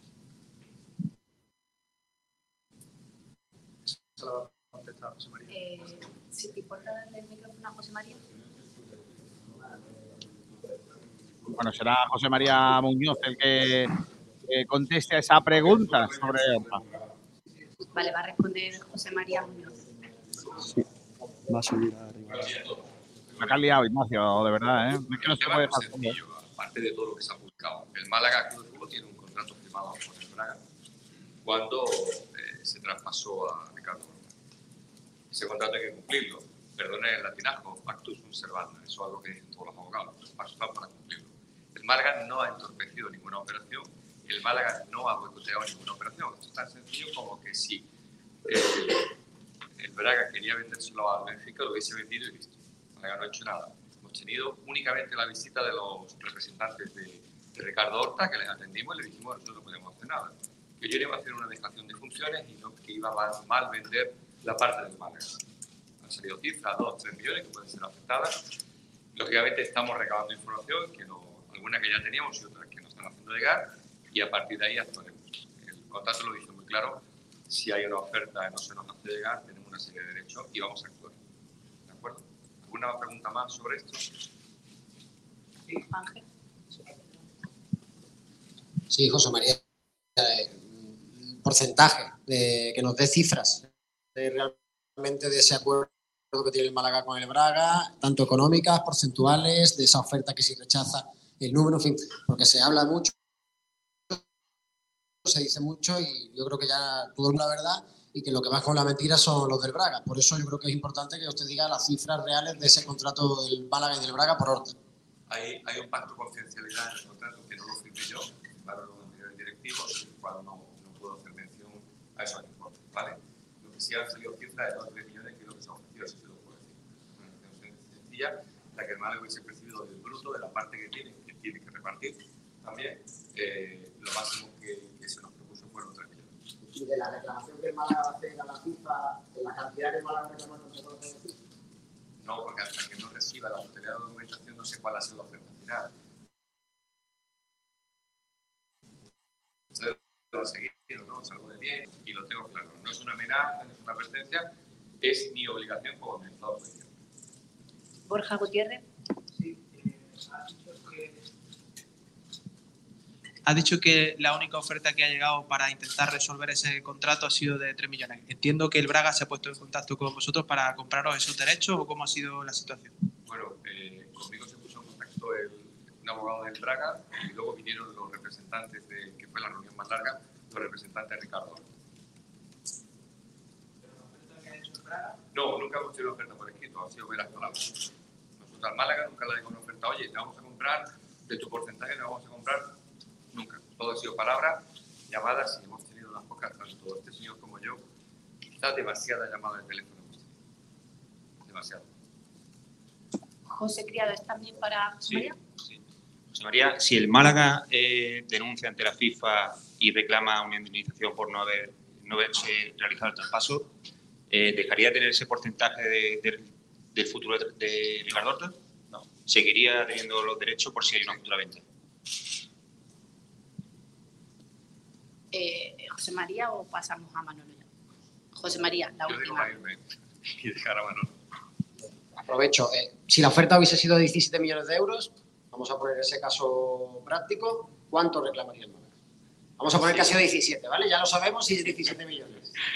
Eh, Juan, que lo siento, faltaría el pacto de confidencialidad que tiene. No, no, pero digo, digo no la cantidad que el Málaga recibe, sino el Málaga- la cantidad que el Málaga reclamaría a la FIFA. Eh, la misma pregunta, eh, es decir, ¿qué, qué tipo de perro quieres? ¿no? Si un pastor Bueno, alemán o un Doberman. Hay Perdona la no puede, pero no puede decir la pista a la FIFA porque No no, puedo- se sabe no puedo la hacer- oferta. no Yo le puedo- pongo un ejemplo digo que ha sido 17 millones. ¿Cuánto reclamaría? estaremos lo mismo, estaría diciendo el porcentaje y hay un pacto confidencial, de verdad que no, no pueden cumplirlo. Y aprovechando que tengo los dos, es una pregunta sobre CVC.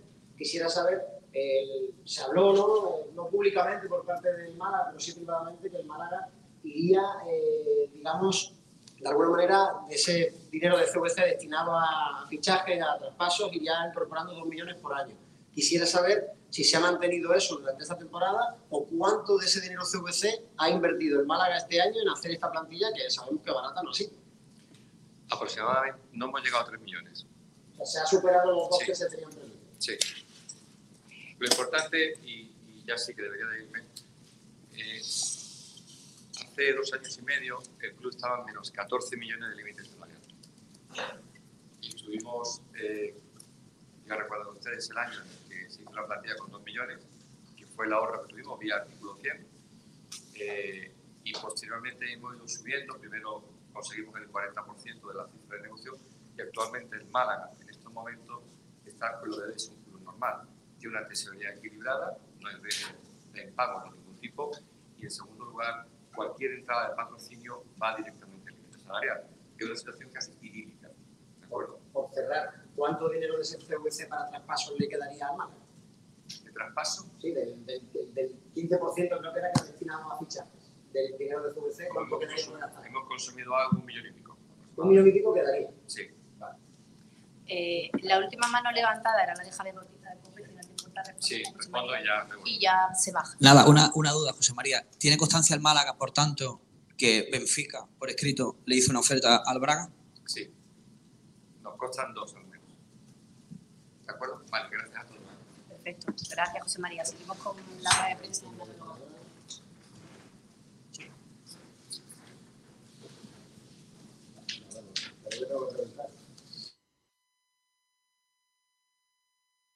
Vale, parece que hemos perdido a nuestro compañero. A ver.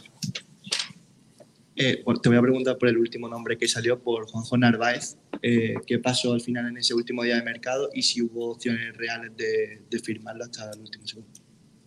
Sí, bueno, la de, la de Juanjo Narváez fue una operación en la que nosotros llevamos mucho tiempo trabajándola, no, no por una necesidad, pero sí como una oportunidad de mercado, donde él tenía una situación complicada en su club eh, y tenía un- una postura de fuerza. Eh, el jugador quería, quería venir a Málaga, la verdad que ya había posturas muy cercanas y muy beneficiosas para, para el club y a última hora, pues bueno, eh, entró un equipo de televisión, el que pagó un, un traspaso y ahí ya pues, pues no, se, no, se pudo, no se pudo hacer. Pero no era, eh, era una operación que, que nos mostramos ahí, que creíamos que era buena para, para incorporarla al club también como patrimonio del club, porque era un jugador joven con una posible venta y no pudo ser. Eh, entonces, bueno, pues no pudo. María Naranjo, Desmarque.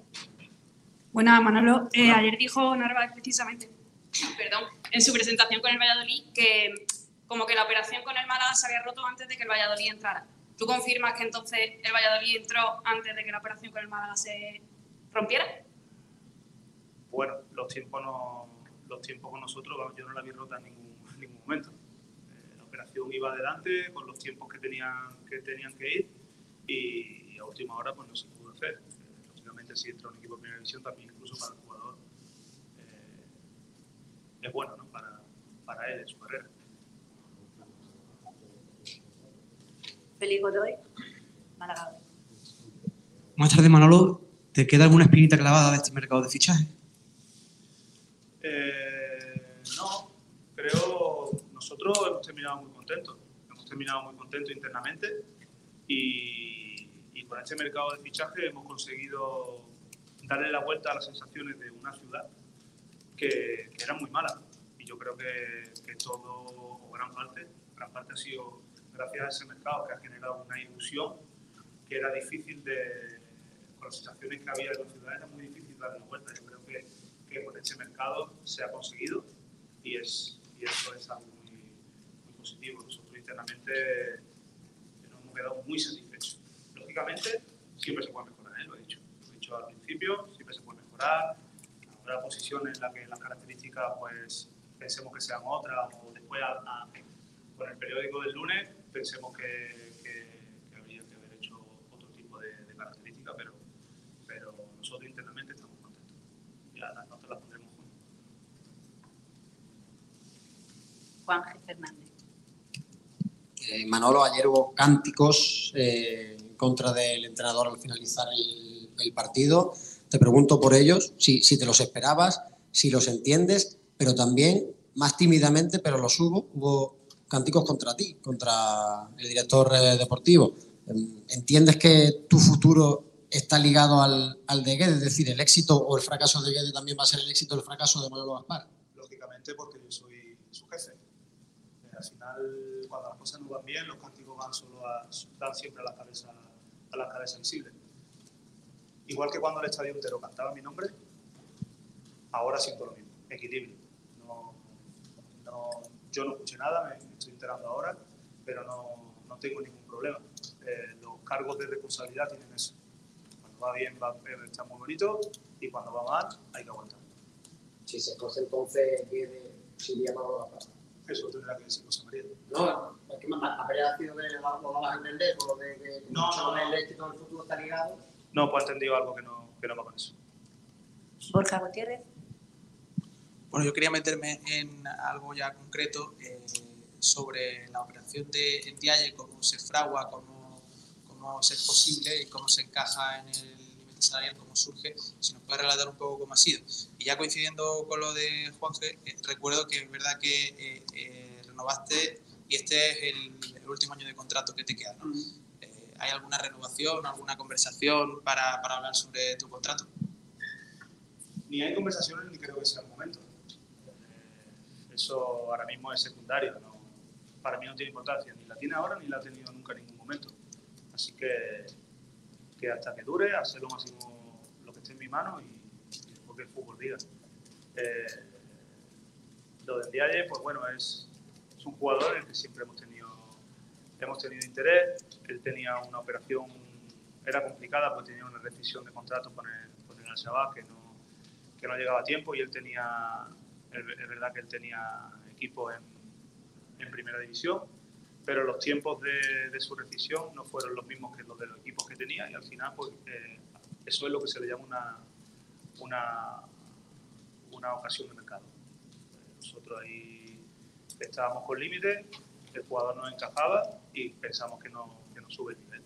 Así que ha sido una operación, la verdad, que, que, que buena para nosotros, en los tiempos y económica. Antonio Gallardo. Manolo, yo quería preguntarte cuál es el coste en cuanto al límite salarial de, de esta plantilla y cuál es el límite salarial que habéis tenido, qué margen queda, para, pensando, has dicho que no vaya a fichar jugadores libres, pero sí pensando a lo mejor en, en la posibilidad del mercado de invierno. Claro, tenemos, nosotros hemos consumido 8,2 aproximadamente en la plantilla, en primera plantilla. En la primera plantilla hay 8,2. Y el restante hay hay un, sí, hay un resto, un resto de, de unos 500. Ignacio Pérez. Eh, Manolo, de los 13 fichajes, 11 son en propiedad, 12 decisiones con opción a compra.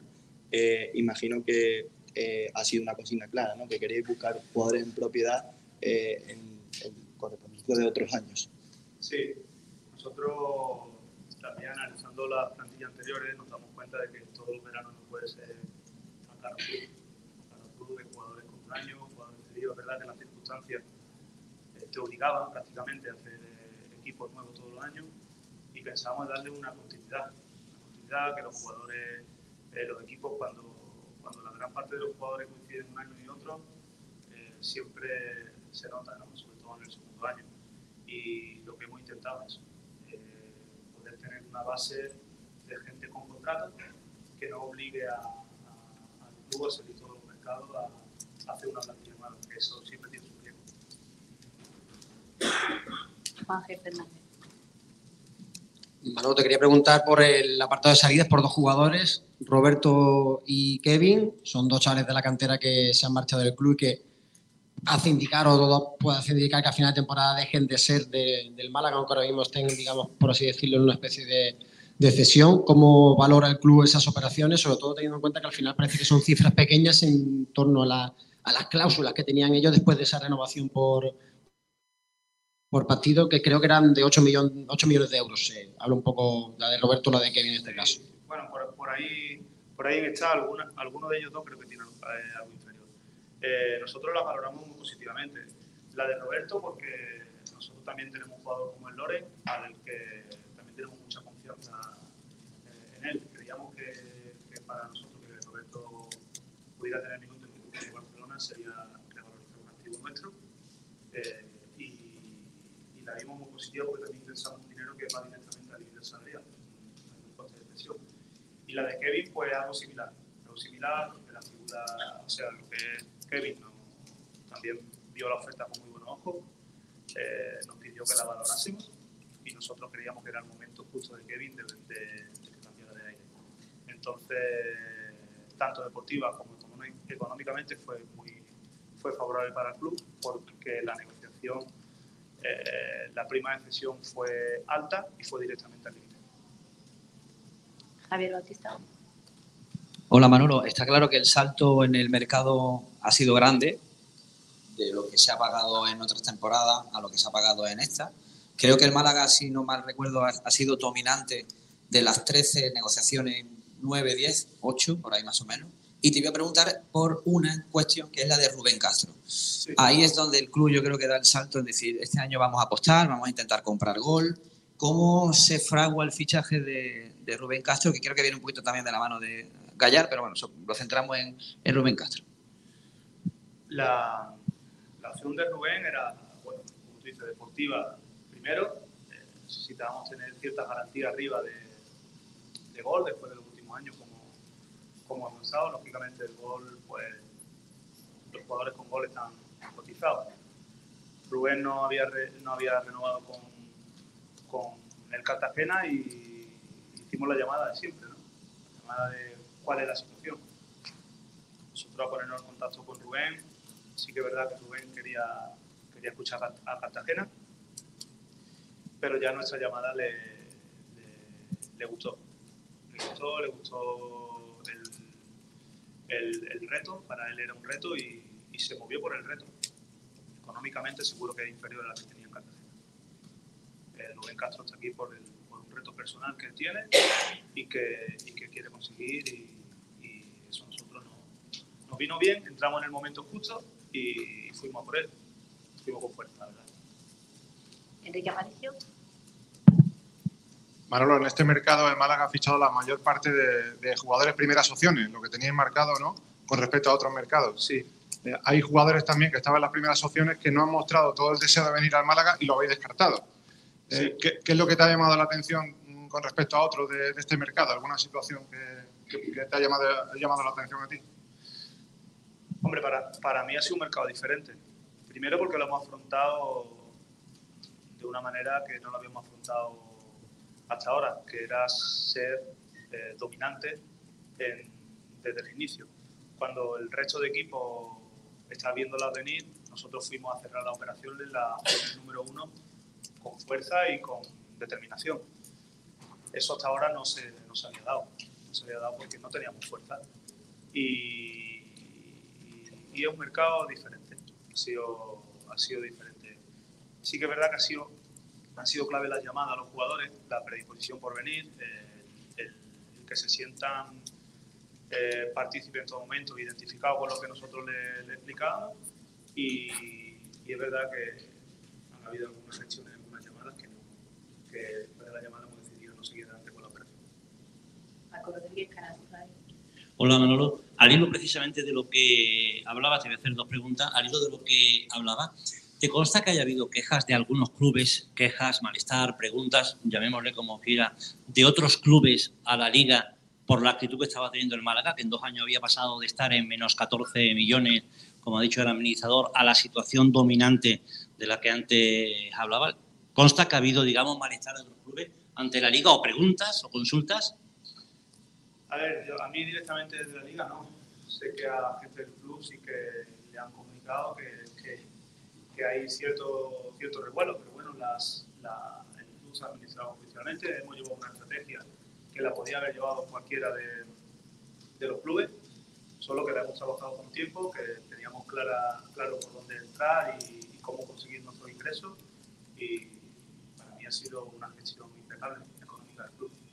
Y la otra pregunta que quería hacerte, en dos ocasiones ha dicho que no va a haber eh, jugadores libres que vayan a llegar. ¿Quiere decir que podemos dar por hecho hasta enero que la plantilla se queda como está, salvo excepciones? No, no, para nada. Lo que pasa es que el otro día dije que estamos vivos en el mercado porque tenemos límite y tenemos ficha y ya se dijo que el Málaga vaya al mercado de los parados. No, tampoco eso. Mientras, siempre lo he dicho, mientras, mientras haya jugadores, tengamos límite y tengamos ficha, el Málaga va a estar activo y va a estar mirando todas las opciones. Que se vaya firmado o no, no tenemos urgencia. Entonces, si vemos oportunidades, eh, lógicamente ellas, pero no es que si está abierto, tenemos. Ignacio Pérez. Antes te han preguntado por la salida de Kevin y Roberto. Yo te voy a preguntar por otra que ha causado varios revuelos, que fue la de Calero. Eh, el jugador tenía un año más de contrato. ¿Por qué se decidió rescindir el contrato? Eh, ¿Cuáles son los motivos? básicamente? Bueno, eh, Iván, es verdad que le quedaba un año de contrato bueno, él tenía la necesidad también de tener minutos, de, tener, de, sentirse importante en un proyecto inicial eh, y bueno, fue una salida que, que hablamos entre su agente y yo sin, ningún problema. Fue aconteciendo para el club y él consiguió un contrato eh, bueno también en el tiempo allí en Cartagena y decidimos las dos partes que era lo correcto.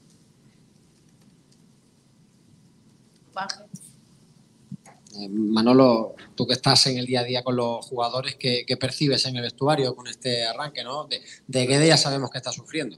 Eh, lo conocemos y lo vemos aquí en sala de prensa, no está cómodo, pero el vestuario cómo está. Y sobre todo sigue apoyando al entrenador, está a una con el entrenador.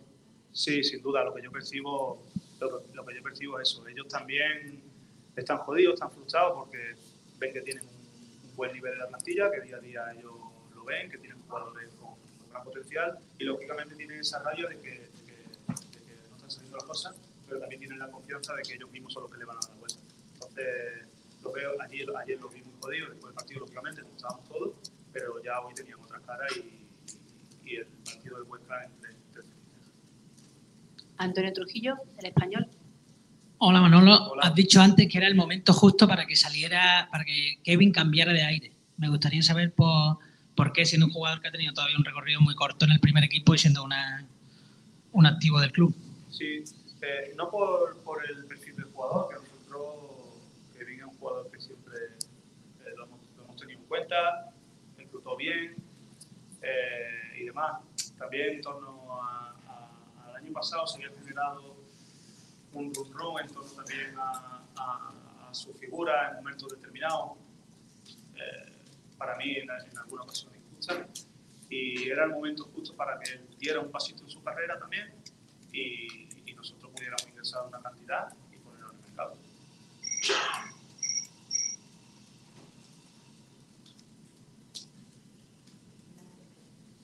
¿El club se guarda alguna, eh, algún porcentaje de Kevin o de Roberto en caso de que salgan traspasados? Sí, en, en, en algunos casos que, que ha salido el club tiene, tiene porcentaje.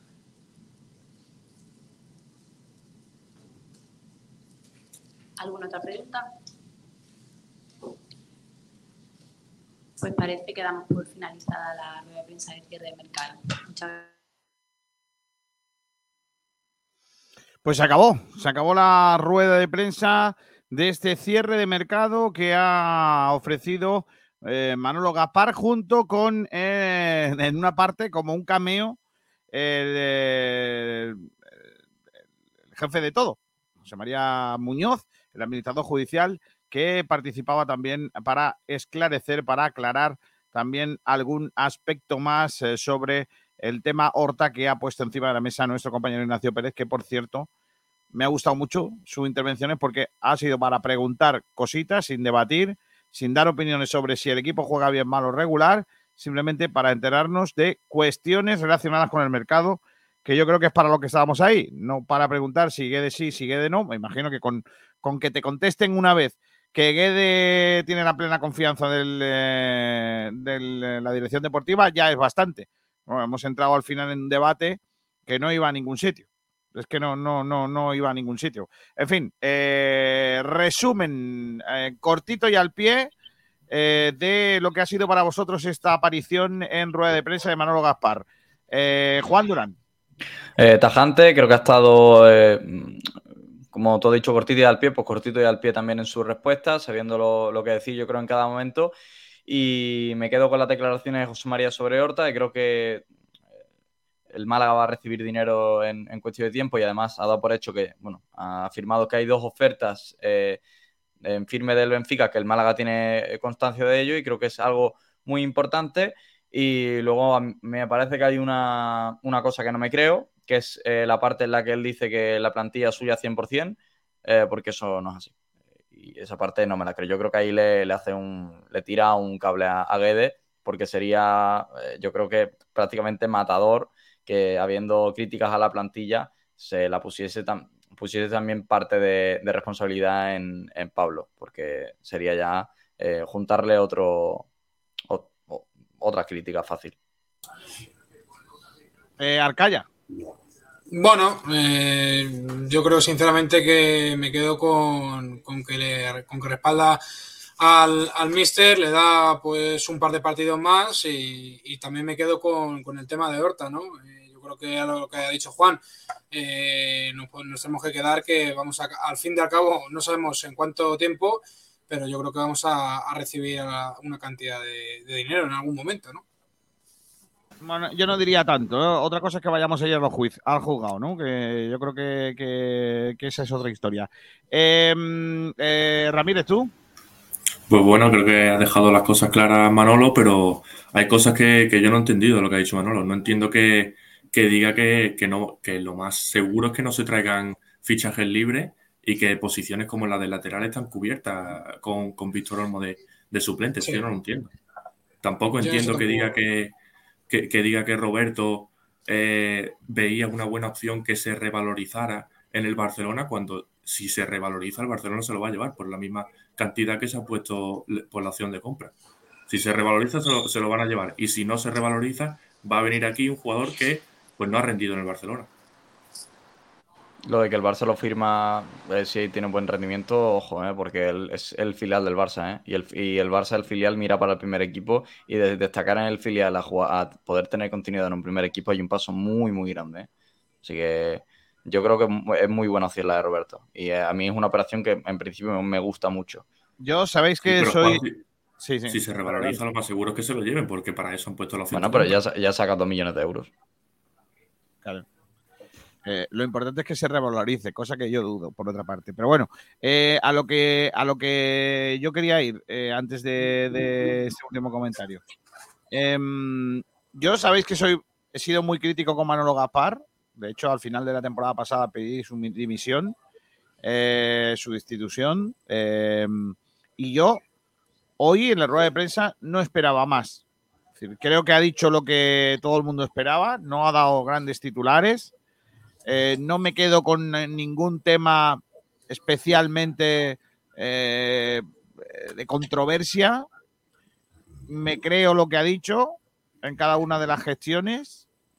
Se ha visto sorprendido por lo que dijo Narváez en que se habían roto las conversaciones, así que uno de los dos no es que esté mintiendo, pero, probablemente uno de los dos no está diciendo del todo lo que cómo fue las cosas.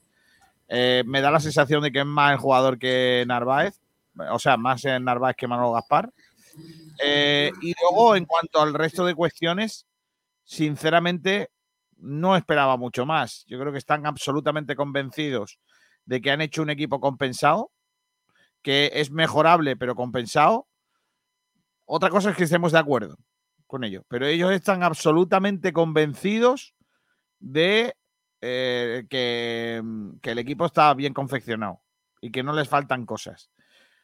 Sinceramente, eh, sin entrar en debatir, como sí han hecho, tanto el periodista como el, eh, el, eh, el en- en- el entrevistado ahora, sobre si hay extremos o no hay extremos, a mí personalmente creo que no me faltan extremos si vamos a jugar sin ellos. Si, si la opción es jugar sin estrellos, extremos, ¿para qué quieres extremos?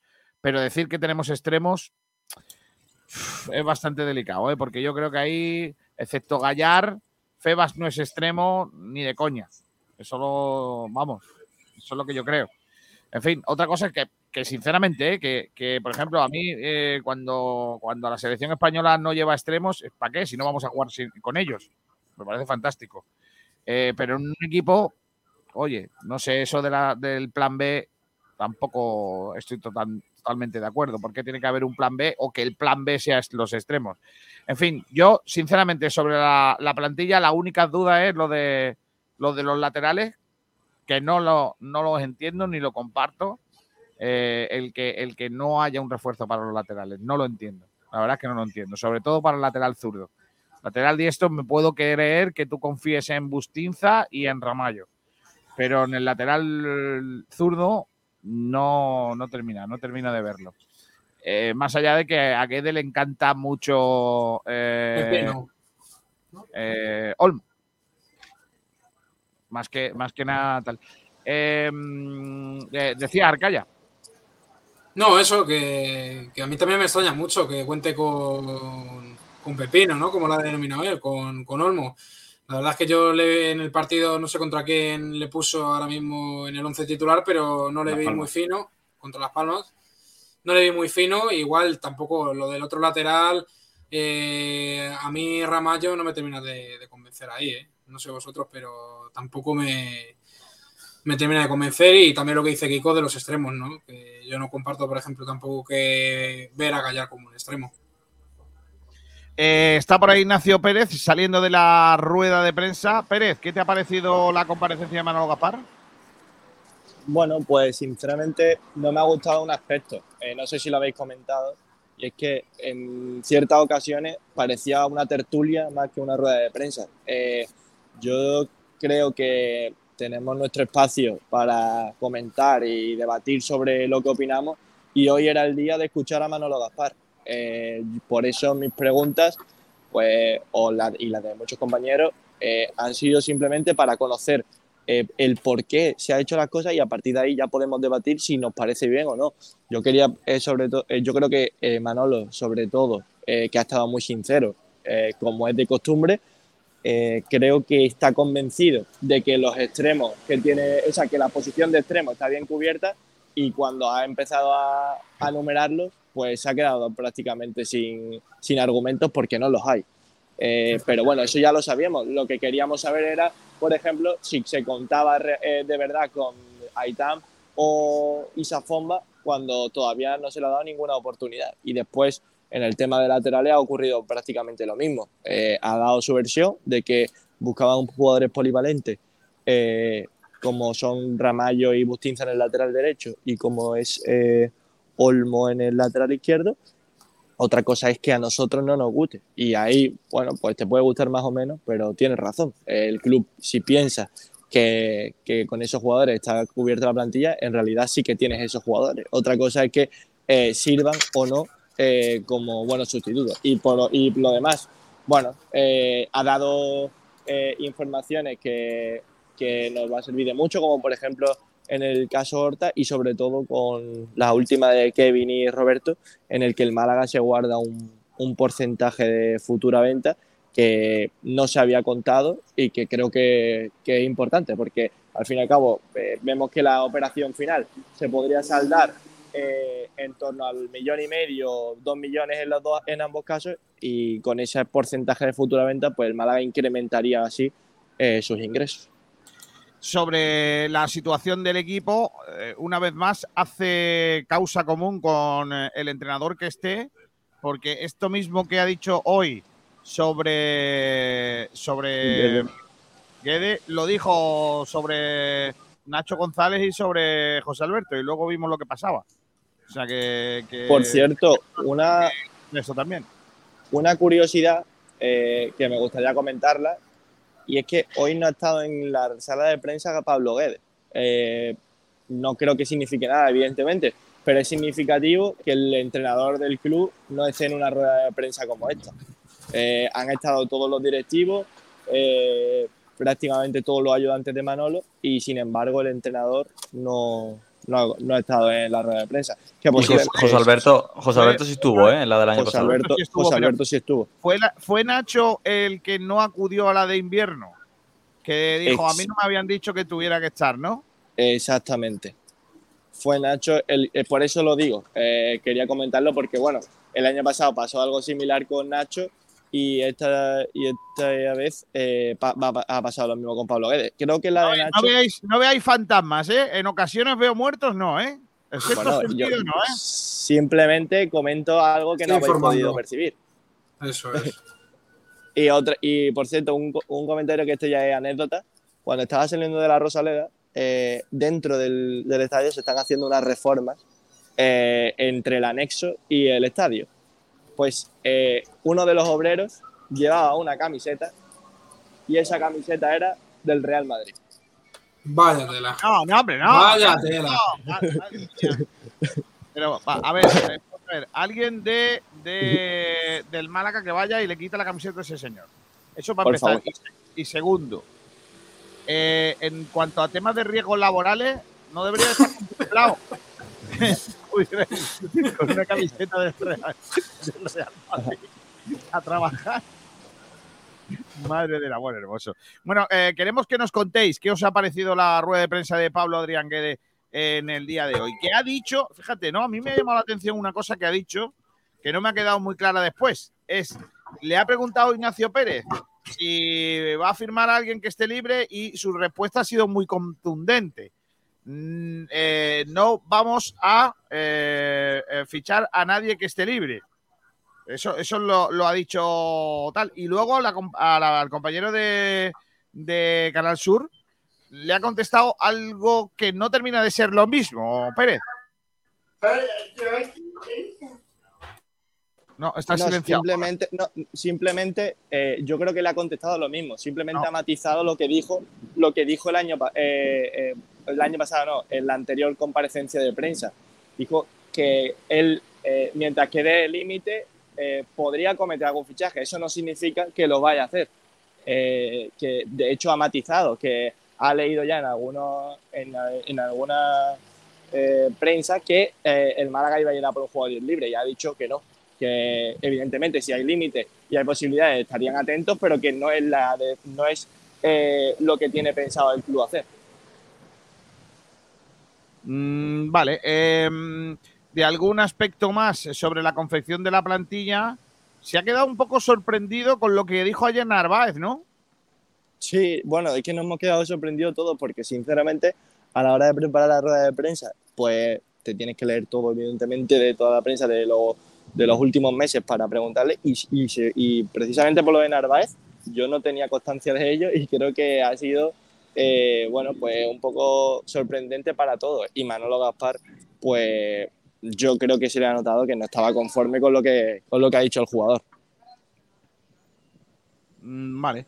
Pues Ignacio Pérez, eh, a la noche luego en frecuencia en el Blanquiazules, el programa de Pablo Gil sin Pablo Gil, no sé si esta, esta, esta noche o no, eh, analizamos más cosas de esta rueda de prensa. Hasta luego, compañero, enhorabuena por las preguntas. Muchas gracias, un abrazo. Enhorabuena por las preguntas y por no haber estado en un debate. Eh, y eso que somos de los pocos que no podemos debatir con él, porque no nos dejan hacerle entrevistas. Pero bueno, o no, no sé si no quieren, pero bueno. Eh, grande, eh, Ignacio Pérez. Eh, Gracias. eh, tenemos que hacer chumbo y excelencia y todo esto. No sé si a dejarlo para mañana, pero en fin, yo creo que deberíamos, de, por lo menos, chumbo y excelencia cerrarlo ya hoy. Porque no, no, no queda otra cosa. Eh, Juanito, ¿me, me cuentas cómo va la encuesta? De Voy que hemos- Te lo digo, te lo digo. La encuesta, la que recuerdo, lo que preguntábamos y era si eh, qué opinabas eh, sobre el tema de Guede y si lo, si lo echarías, básicamente.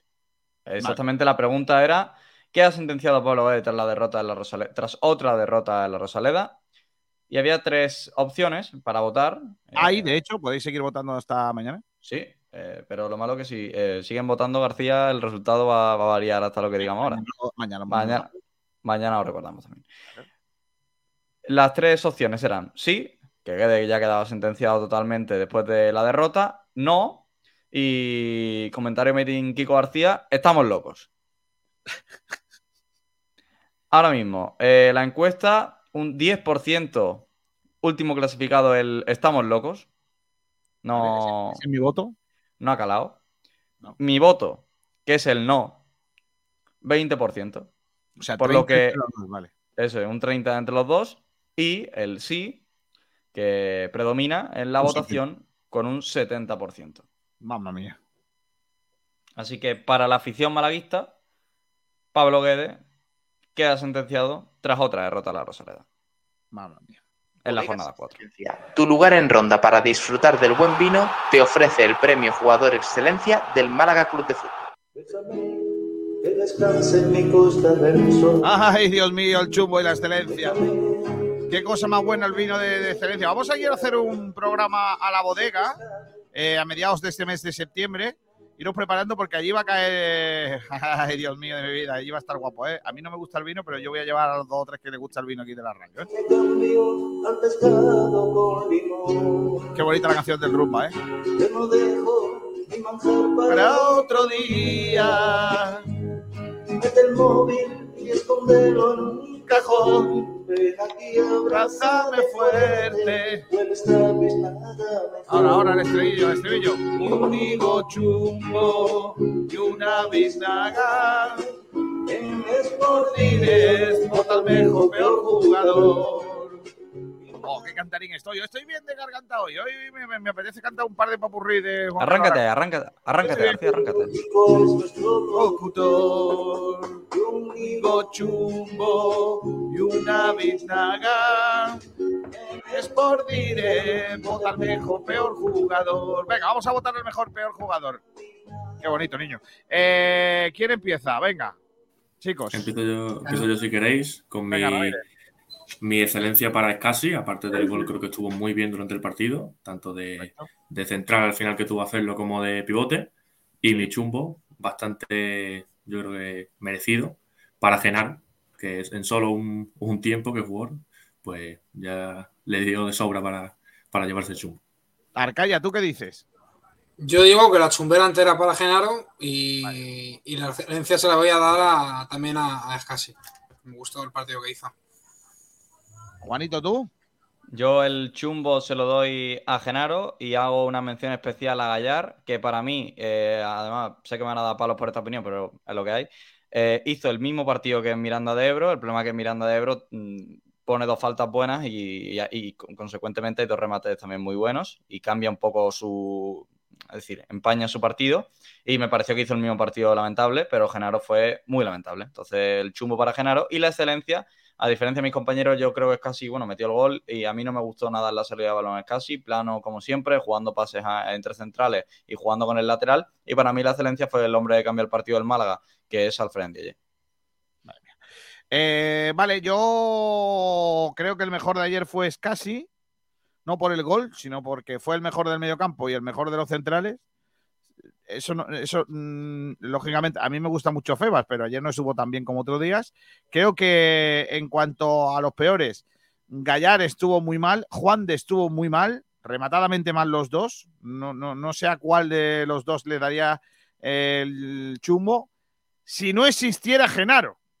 Pues claro, si, si Genaro no hubiera jugado ayer, el chumbo sería o para Juan de o para Gallar. Pero en jugando Genaro, para mí el chumbo, al pobre Genaro, qué buen tío, pero volvió a ser el peor del Málaga eh, en, esta, en esta ocasión.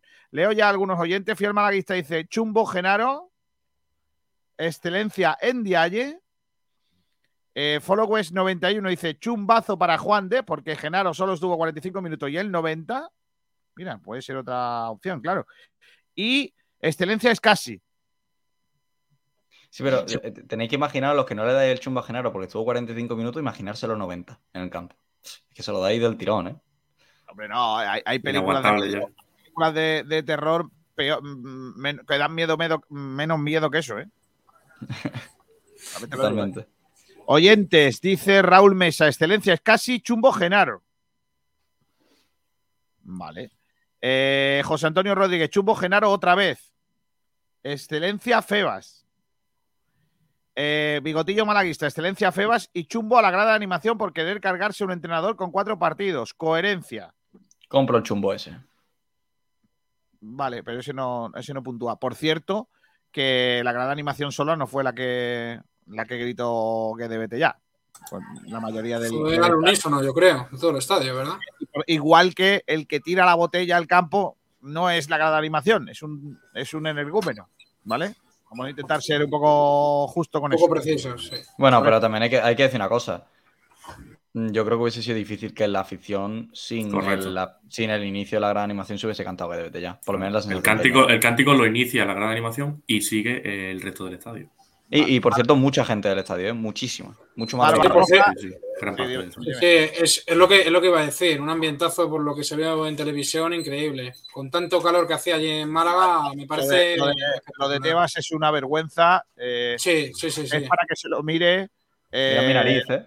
Qué la mala. gente estaba absolutamente indignada, eh, frita por irse a los vomitorios al sol, a la sombra, porque no se podía estar eh, cara al sol. A él le gusta mucho que la gente esté cara al sol, con la camisa nueva o con la camisa vieja, pero con de ca- cara al sol. Entonces, claro, lo entiendo. Lo que es una vergüenza eh, es que la gente eh, estuviera pasando el calor que pasaba porque al ese señor no tenga ni puñetera idea de que es Málaga y que, y que el estadio está colocado de una manera que el sol pega de tal forma. Es que es horrible ver el fútbol así. Así que muy mal Javier Tebas eh, y la Liga de Fútbol Profesional que permite estas cosas. Y el Málaga que no le diga la- a- que no tenga fuerza suficiente para decirle, usted no se da cuenta. Y el, el, por cierto, las gorras que repartieron ayer están bien las gorras blancas, pero que alguien le explique que una gorra negra es peor. ¿Vale? Es que repartieron también gorras negras. ¿Vale? En un tarde de buen rollo.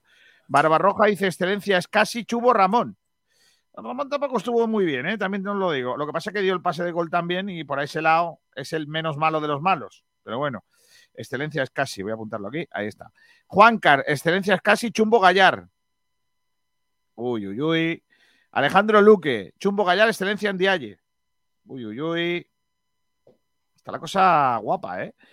Que lo flipas, excelencia es casi Chumbo Gallar. Lo de no poder dar el chumbo al entrenador debería revisarse. No, yo, no, si queréis hacemos el chumbo excelencia y la nota al entrenador, pero que si no, muchos días no habría color. Entonces, no, no, no mola. Lo- son los jugadores los que los que pintan aquí, ¿eh? es lo que yo creo. Pero bueno, a ver, más cosas que hay por aquí. Aquí está este. Cris Málaga, chumbazo, Genaro y mención a Jozabed. Hola, Jozabed. Si jugábamos escondite, Jozabed siempre ganaría. Excelencia es casi. Qué grande, Cris. Muy acertado, Luis. Madre mía, qué grande, Cris, hijo. Dice también Jorge Luque, ¿No os da la sensación de que Rubén Castro se arrepiente de haber firmado por el Málaga? No. ¿Por qué? No creo. Eh, Pedro Padilla dice: Excelencia en Dialle y Chumbo. A ver. Excelencia en Dialle y Chumbo le daría a Guede. Y como me parece injusto que no entre, lo dejo vacío. Perfecto. Jorge Ríos, Chumbo para Juan de. Y a Tebas por el horario. Excelencia en Dialle. Apuntado. Eh, Morata. Hombre, Morata. Lo único que me da la sensación es que los jugadores, cuando vienen al Málaga, no son iguales que cuando están en otro equipo. Siempre que vienen al Málaga se relajan y eso no se puede permitir. Sie- siempre gusta lo que no hay y no se valora lo que uno tiene. Eso siempre. Murphy. Eh, carnicería Chumbo Genaro. Chumbo a Genaro. Excelencia a Miguel Almendral por saber lo que iba a pasar. Fiel malaguista. A los de la grada animación no nos dieron gorras. Vaya, hombre. A los de arriba tampoco. Yo estaba en fondo sur alto y tampoco ni gorra, ni abanico, ni nada. Mira, este es nuevo. Luca Whitman. Chumbo Juan de excelencia cualquier jugador que no jugó. Vaya. Ay, el Woofris, poco se habla del partidazo de Manolo, ¿eh? Para mí por encima de Scassi, sin lugar a dudas. El portero. Pues sí. Bueno, Poco se habla de Manolo Reina, hizo un partido muy, muy bueno. Una parada, no digas. Un paradón. un par- parada, la única parada que ha hecho desde que ha firmado por el Málaga. Pero ¿Cuántas paradas hizo Juan? Yo, ¿Cuántas? yo lo recuerdo, yo lo recuerdo Yo- dos o tres, ¿eh? yo recuerdo Hizo varias. una Sobre todo una, sobre todo una que, que yo me quedé Una me que es una manopla. delante que fue brutal. es una panopla que no, que es gol por la, con la espalda de. de. Genaro, yo creo, ¿no? Genaro de Milagro. Pero hizo una, para mí hizo Yo, una. re- yo le recuerdo dos, ¿eh? Yo le recuerdo otra a un tiro de Fuster, En- creo. En la segunda parte puede ser. No, no, en la primera, en la primera. Cuando estaba en la portería de fondo. Dice fondo. que es que Wolfe dice hizo dos a bocajarro, una en Sí. cada portería. Es que la Es que otra, yo- recuerdo dos. la que estáis hablando de la otra, creo que es en, en fuera de juego, creo, ¿eh? Por eso no, no la cuento, pero bueno, igual sí. Eh, ya está. Em, ¿Quién ha ganado? Yo lo sé. El chumbo lo bastante claro, yo creo. El chumbo sí. Escúchame, ¿eh? está muy claro el chumbo porque 3, 6. 25 Genaro. 18 Juan de. Y 17 Gallar. Pues ha estado, al final ha estado la cosa, ¿eh? Sí, sí, más peleado de lo que, de lo Más que peleado de lo que esperabais. Y luego, 1, 2, 3. 22. Ojo, Es casi. muchos. Hay empate, ¿eh? No, pues desempate Tete. Pues Tete, Tete Poveda lo desempata, sí. 22 en Dialle. Pues acaba de comentar Tete de excelencia en. ¿eh? ¿Sí? Sí, lo desempata. ¿Ha ganado, ha ganado en Dialle gracias a Tete? Sí. Sí, foto finish. ¿En serio? Tete, Tete da la victoria. Tete. Tete le entrega la copa en Dialle. Mira, aquí hay uno que dice: Chumbazo Ramón fue el culpable del atasco del equipo. Juan José DB. Ay, no, y excelencia casi. Pues Y casi. Volvemos Vuelve a al empatar. Vuelve a empatar. ¿Alguien 33. que desempate?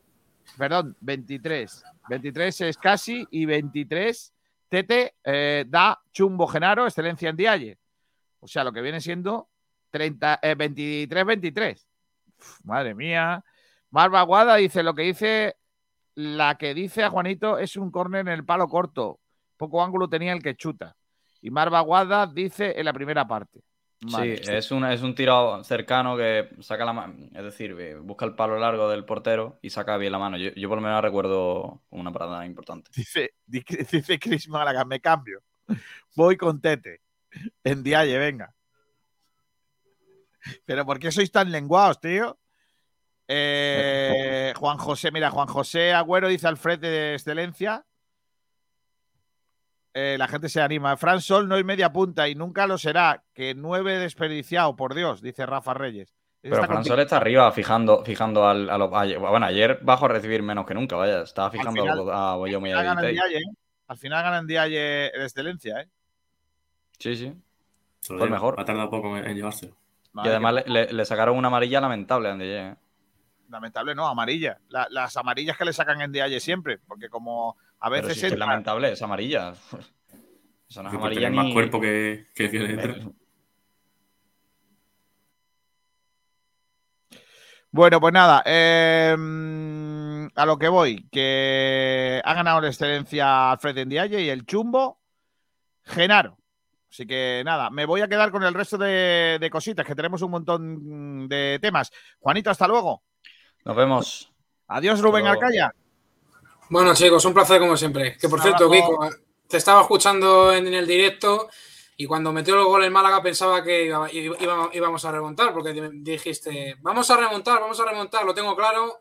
Joder, qué ilusión me hiciste, Kiko. Claro, si, si- si me pagan para eso, no te creas, ¿eh, Arcaya? Ya también te lo digo. No, no, no acierto nunca. Hasta luego, Arcayita, un abrazo, Hasta crack. luego, chicos. Hasta luego. Eh, Dani Ramírez, un abrazo. Hasta luego. Nos vemos, Kiko. Un abrazo. Adiós. Tengo cosas que contar, por ejemplo, de fútbol. Empezó la temporada en la segunda RFEF, eh, don- en la segunda AB, en donde solo ganó el conjunto del Antequera, que lo hizo ante el Utrera, el Mostachones Club de Fútbol, al que ganó por 1-2. Se comió la porra antequerana al Mostachones. Empate a 2 en el derby malagueño. Vélez 2, Juventud de Torremolinos 2 en el Vivar Tellez. El reparto de puntos entre equipos malagueños. Mientras que el Estepona también consiguió un punto muy importante en Leganés. Empate a 2, remontada del conjunto esteponero que se había quedado con un hombre menos. Enhorabuena para el Estepona en su debut también en segunda división. En tercera, que arranca la temporada. El próximo fin de semana el malagueño suma y sigue sin levantar cabeza. El, el viernes empató a dos ante el Alaurín de la Torre. Eh, es que no, así no, así no arde el puro. El eh, Alaurino empató ante el Palo, equipo también de tercera división, y el Marbella consiguió la Copa RFEF o RFAF, o como le llaméis, la Copa Federación de, la, de Andalucía. Ganó su eliminatoria ante el Torre Don Jimeno, llegó a la final ante el Salem Puente Genil, que eliminó al Lucena, y en la final ganó el conjunto marbellí con un contundente 4 a 1. Así que eso hace que el Marbella esté en la siguiente, eh, bueno, en la siguiente, bueno, que entre en la eliminatoria de Copa, si no me equivoco. Eh, enhorabuena al conjunto marbellí. Además, fútbol femenino, último partido de pretemporada para el equipo de Nacho Pérez, el Málaga femenino que ganó por tres goles a cero en el Francisco Romero al Almería, con goles de Sonia Torralbo, Luisa Olmedo y Marielén Delgado. Son las victorias o la victoria del conjunto eh, que también arranca la liga la próxima, el próximo fin de semana. En cuanto al polideportivo, el sábado el Antequera cayó derrotado por, un, eh, por la mínima ante el eh, Inter Movistar en el último torneo eliminatorio, o en este caso preparatorio de pretemporada.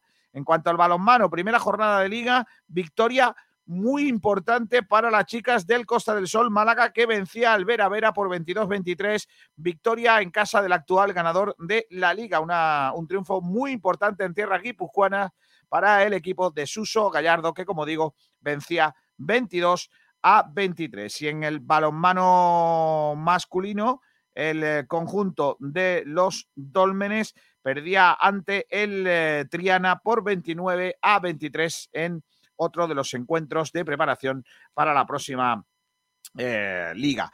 En cuanto a más deportes, la Jávegas en la pasada jornada del sábado se disputó la última de las regatas que era valedena para el eh, triunfo final de, de, la Liga de Jávegas esta temporada, la edición novena de las eh, regatas de la Liga de Jávegas Copa Almoguera que, se, que tuvo estos ganadores. En, eh, en, la categoría de veteranos ganó Pedre Galejo en, la, en el Gran Premio celebrado en la Misericordia, la playa de la Misericordia, segundo puesto para la Araña, tercero para Torre del Mar. En la general final, también los tiburones de Pedre Galejo se llevaron el gato al agua, segundo puesto para la Araña, tercero para Torre del Mar en la general final de la categoría de veteranos. En cuanto a la categoría femenina, la victoria para esta en esta prueba fue para las eh, remeras del eh, conjunto de la, de, en este caso, de la Javega de la Carihuela, segunda posición para la Araña, tercera para Torre del Mar. En la general, la victoria para las eh, torreñas que revalidan el título de la edición de 2020. La Araña fue segundo y la Carihuela en tercera posición. En cuanto a los juveniles, en este caso el Gran Premio eh, que cerraba la temporada lo ganó la Espailla, la tripulación del Palo, segundo la Cala y tercero Torre del Mar en la general, el primer puesto para los remeros de la Cala del Moral. En cuanto a la máxima categoría, hay que decir que el triunfo final fue para la araña, para eh, el equipo de la araña con la Jave Galavinaga que volvió a ganar. Son cinco años sin, eh, sin perder la liga y revalidando título tras título. Grande los eh, reveros de la araña. Segunda posición para Torre del Mar. Tercero para la Cala B. Desde 2016 el único equipo que gana la regata en la máxima categoría es la Araña. Cinco títulos consecutivos. Por tercera vez, subcampeón el Torre del Mar y tercer puesto para la Calabe en la general. Hay más cosas que os quiero contar en el día de hoy o que os queremos contar en el día de hoy, como por ejemplo la actualidad del baloncesto, porque arrancó la pretemporada del Unicaja y lo hizo con un torneo en Lisboa en donde no estuvimos bien. Vamos a escuchar lo que nos cuenta nuestro compañero Pablo Camacho. Hola, Pablete, ¿qué tal? Muy buenas. Buenas a todos, compañeros, ¿qué tal estáis? Bueno, vamos con el básquet. Eh, hemos tenido este fin de semana buenas y malas noticias para España. El primer partido del fin de semana ante la anfitriona Georgia se saldó con victoria española 64 a 90 la selección volvió a mostrar una tónica general como contra Bulgaria con un juego muy coral y con mucho acierto. La sociedad entre los Hernán Gómez fue crucial de nuevo, siendo Billy el MVP con 14 puntos, 7 rebotes, una asistencia y 17 de valoración. Brizuela y Alberto Díaz fueron más protagonistas que en el primer encuentro. El escolta firmó 7 puntos, 2 asistencias y 6 de valoración y por su parte el base acabó el encuentro con 8 puntos, un rebote, una asistencia y 8 de valoración. Sin embargo, no mantuvo el mismo nivel España ante Bélgica. El equipo de Scariolo cayó ante los belgas 73 eh, a, 83 eh, en un partido muy falto de intensidad y de ritmo. Billy de nuevo eh, fue el mejor español con 17 de valoración, pero Brizuela y Díaz poco pudieron hacer. El pelirrojo eh, tuvo un partido especialmente malo. Falló todos los tiros de campo, solo anotó un tiro libre y se marchó con un menos 3 de valoración. Y con esto ahora mismo el grupo A presenta un cuádruple empate de dos victorias y una derrota entre Bélgica, Montenegro, Turquía y España. Mañana a las 4 y cuarto se romperá este empate porque juega España contra Montenegro, el partido que enfrentará a los cajistas Brizuela y Díaz contra Kendrick Perry. Y bueno, pasamos al Unicaja que quedó tercero en el torneo internacional de Lisboa. Las bajas afectaron mucho al equipo que sufrió muchísimo en defensa en la derrota 85-82 ante el anfitrión Sporting de Portugal. Los más acertados en este partido fueron Kalinowski y Jedovic con 15 y 14 puntos respectivamente. El partido por el tercer lugar ante el Betis se saldó con una mejor versión de los de Ivonne Navarro. Victoria 92-84 con un solvente Dylan Osetkowski que anotó 19 puntos y estuvo muy contundente en la pintura. Hasta cuatro canteranos participaron en los partidos por la falta de efectivos. Badji, Rubén Vicente, Mario Sainz-Superi y Álvaro Mena acumularon minutos con el primer equipo y por lo menos, bueno, aportaron su granito de arena y han, adquirido esa experiencia con, con los mayores. Eh, como última noticia tenemos que Melvin Edging eh, ha pasado esta mañana el reconocimiento médico y ya por fin se podrá incorporar a los entrenamientos eh, de Unicaja. Así que con esto terminamos la información del básquet. Un saludo.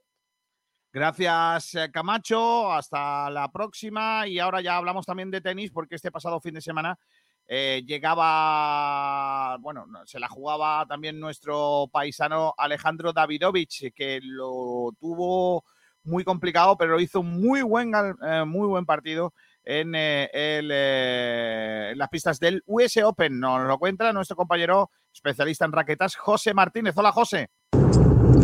Muy buenas, Kiko. Malas noticias las que nos llegan desde Estados Unidos con la derrota ayer de Alejandro Davidovich en 5 sets y Mateo Berrettini. El partido, la verdad, que comenzó bastante bien. De hecho, Davidovich se llevó el primer set con un 6-3 y con un muy buen trabajo táctico. Yo creo que fruto también de, de ver la, la, estrategia que Murray le planteó en el partido anterior al italiano. El italiano es un jugador que tiene una muy buena derecha, pero que si no se invierte desde el lado de revés, sufre más. Y Murray, que es un tenista que siempre se ha destacado por su inteligencia, detectó ahí el, problema del italiano y le puso a correr para que no pudiera darle una, la derecha de arriba abajo y tuviera que hacer la carrera. Davidovich comenzó el partido con esa misma estrategia, además fallando muy poco, y se llevó el primer set de 6-3 y de hecho se, se llegó a poner 3-2 arriba y saque en el segundo donde lamentablemente después de no fallar un solo punto en todo el partido, tuvo cuatro renos forzados que condenaron el, el, juego a que Berrettini recuperara ese break.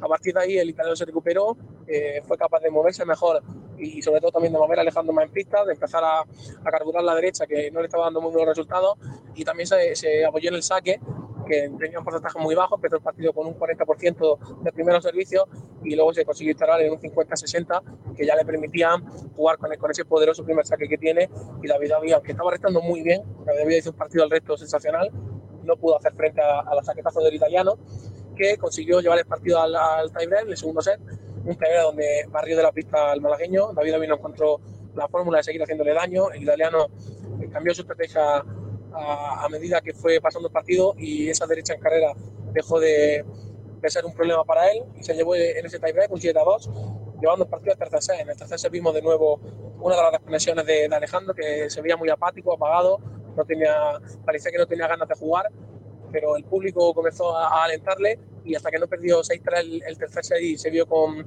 con los pies fuera de, de los Estados Unidos, no, no, volvió a jugar a ese gran nivel. El cuarto set, pues apoyado sobre todo a la fanaticada que quería ver más tenis y que el partido no se acabara en tres sets, fue capaz de llevárselo a él, le consiguió un break a Berrettini y lo supo mantener muy bien, con buenos porcentajes sobre todo de servicio, que fue algo que, que le lastró durante el segundo y el tercer set, y se lo llevó con un 6-4 final que mandaba el partido al quinto set. Un quinto que empezaba con, con las sensaciones de que David David estaba jugando mejor, pero volvió a cometer eh, un error en el, en el, primer turno de saque lo cedió con, con mucha facilidad italiano, que rápidamente se puso 2-0, aunque luego el malagueño fue de nuevo capaz de remontar, le hizo un contrabrend nada más a sufrir la rotura, pero volvió a entregar su saque para el 3-1 y ya Berrettini cogió la confianza que te da pues, ser el, el, número 13, que a veces el número 13, y que ante estos jugadores, cuando los tienes para matarlos, no puedes permitirte fallos de regalar el saque, y se puso 4-1, donde David ya tuvo un percance en su rodilla, su rodilla izquierda, en un giro que vimos como claramente le afectó, y el resto del partido pues no tuvo ninguna no tuvo ninguna entrega, intriga perdón con un David que no podía correr se le notaba con mucho dolor y entregando el partido en un, en un último juego que se puso 0-40 ya para, para, perder remontó dos puntos pero muy, muy lastrado físicamente y perdió finalmente por un 6-3 habrá que ver la que alcanza la lesión de David Ovic, que como recordaremos la Copa de David empieza la próxima semana en Valencia y él estaba dentro de los convocados. Eh, Sergi Buguera contaba con él para para jugar esta primera esta fase del grupo en la que recordemos que estará contra Serbia, Canadá y Corea del Sur, un grupo que debería ser asequible y sobre todo con, con Málaga de fondo, que en esa final aquí en Málaga de la Copa Davis, donde esperamos que si David Ovino se recupera para, para jugar los, la fase de grupos, que esté para este clasificatorio final. Nada más, Kiko, un saludo.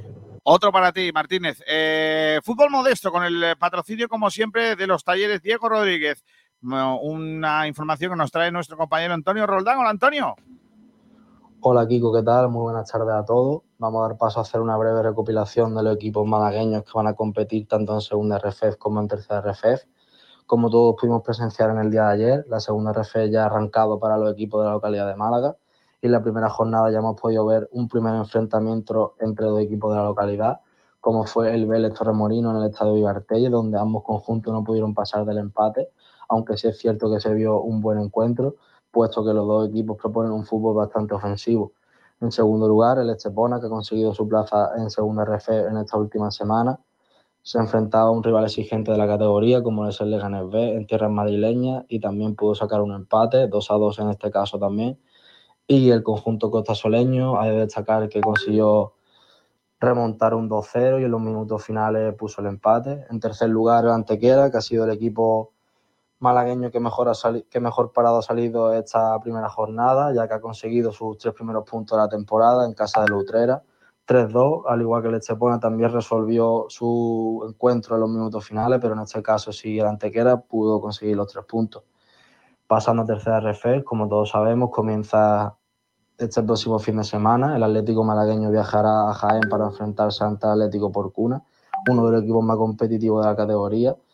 También tendremos al Torre del Mar, que se enfrenta en casa al Huedor Tájar, un equipo de la localidad de Granada. Eh, también, al igual, que en, segunda RF, vamos a tener un enfrentamiento entre dos equipos de la localidad de Málaga. El Málaga City recibirá al Marbella, el Nerja, el domingo a las 12. Y por último, el Palo, que competirá en su campo entre el Huracán Melilla, a las 12 y media también, en este caso, el domingo. Y por último, vamos a, a comentar un poco la situación del Rincón de la Victoria, que se encuentra en División de Honor. Está jugando la, la Copa de Andalucía y en este caso ha tenido su pase a semifinales, puesto que el Maracena, que ha conseguido una plaza en tercera ref también esta última semana, ya que el Estepona la dejaba libre, no se presentó en la eliminatoria y el Rincón de la Victoria tiene su pase a, semifinales, donde posiblemente le esperará el Villacarrillo, que venció su eliminatoria 3 a 0. Y esto es todo de, del fútbol modesto de los equipos de la provincia. Un saludo a todos. Gracias, Alex. lógicamente no era Antonio Roldán, eh, nuestro compañero que habitualmente nos informa también del, fútbol modesto, de los pequeños y, de la cantera en, en, Málaga, nuestro compañero Ale Ramírez. Eh, nosotros nos vamos a quedar eh, con esa información, nos vamos a ir dos de la tarde y 32 minutos. Hemos vivido hoy una jornada intensa con ese análisis de lo que fue la derrota del Málaga de fútbol y el análisis y en la rueda de prensa en directo de Manolo Gaspar, un análisis más concienzudo sobre las palabras del técnico director deportivo del Málaga de Fútbol. Lo tendrán esta tarde en la pelota malagueña y después por la noche más pausadamente con los comentarios eh, de, en el eh, debate que vendrá también en Blanquiazul. Así que hoy jornada intensa en Sport Direct Radio. Gracias por estar ahí y antes que nada les quiero mandar un abrazo muy fuerte a nuestro compañero José Albarracín, que en estos días ha estado un poquito pachucho, que ya está bastante mejor y que hoy el programa va dedicado a él y, que dentro de poco esté ya alegrándonos las mañanas, que le hace, nos hace mucha falta, ¿eh? que esté alegrándonos y contándonos tantas cosas como él nos cuenta cada mañana con su musiquita y sus cositas. Así que gracias José, te, queremos un montón y te echamos de menos. Ponte bueno pronto. Hasta luego a todos en eh, la pelota malagueña y en frecuencia malaguista. Hoy en eh, Blanqueazules. Hasta luego. Adiós.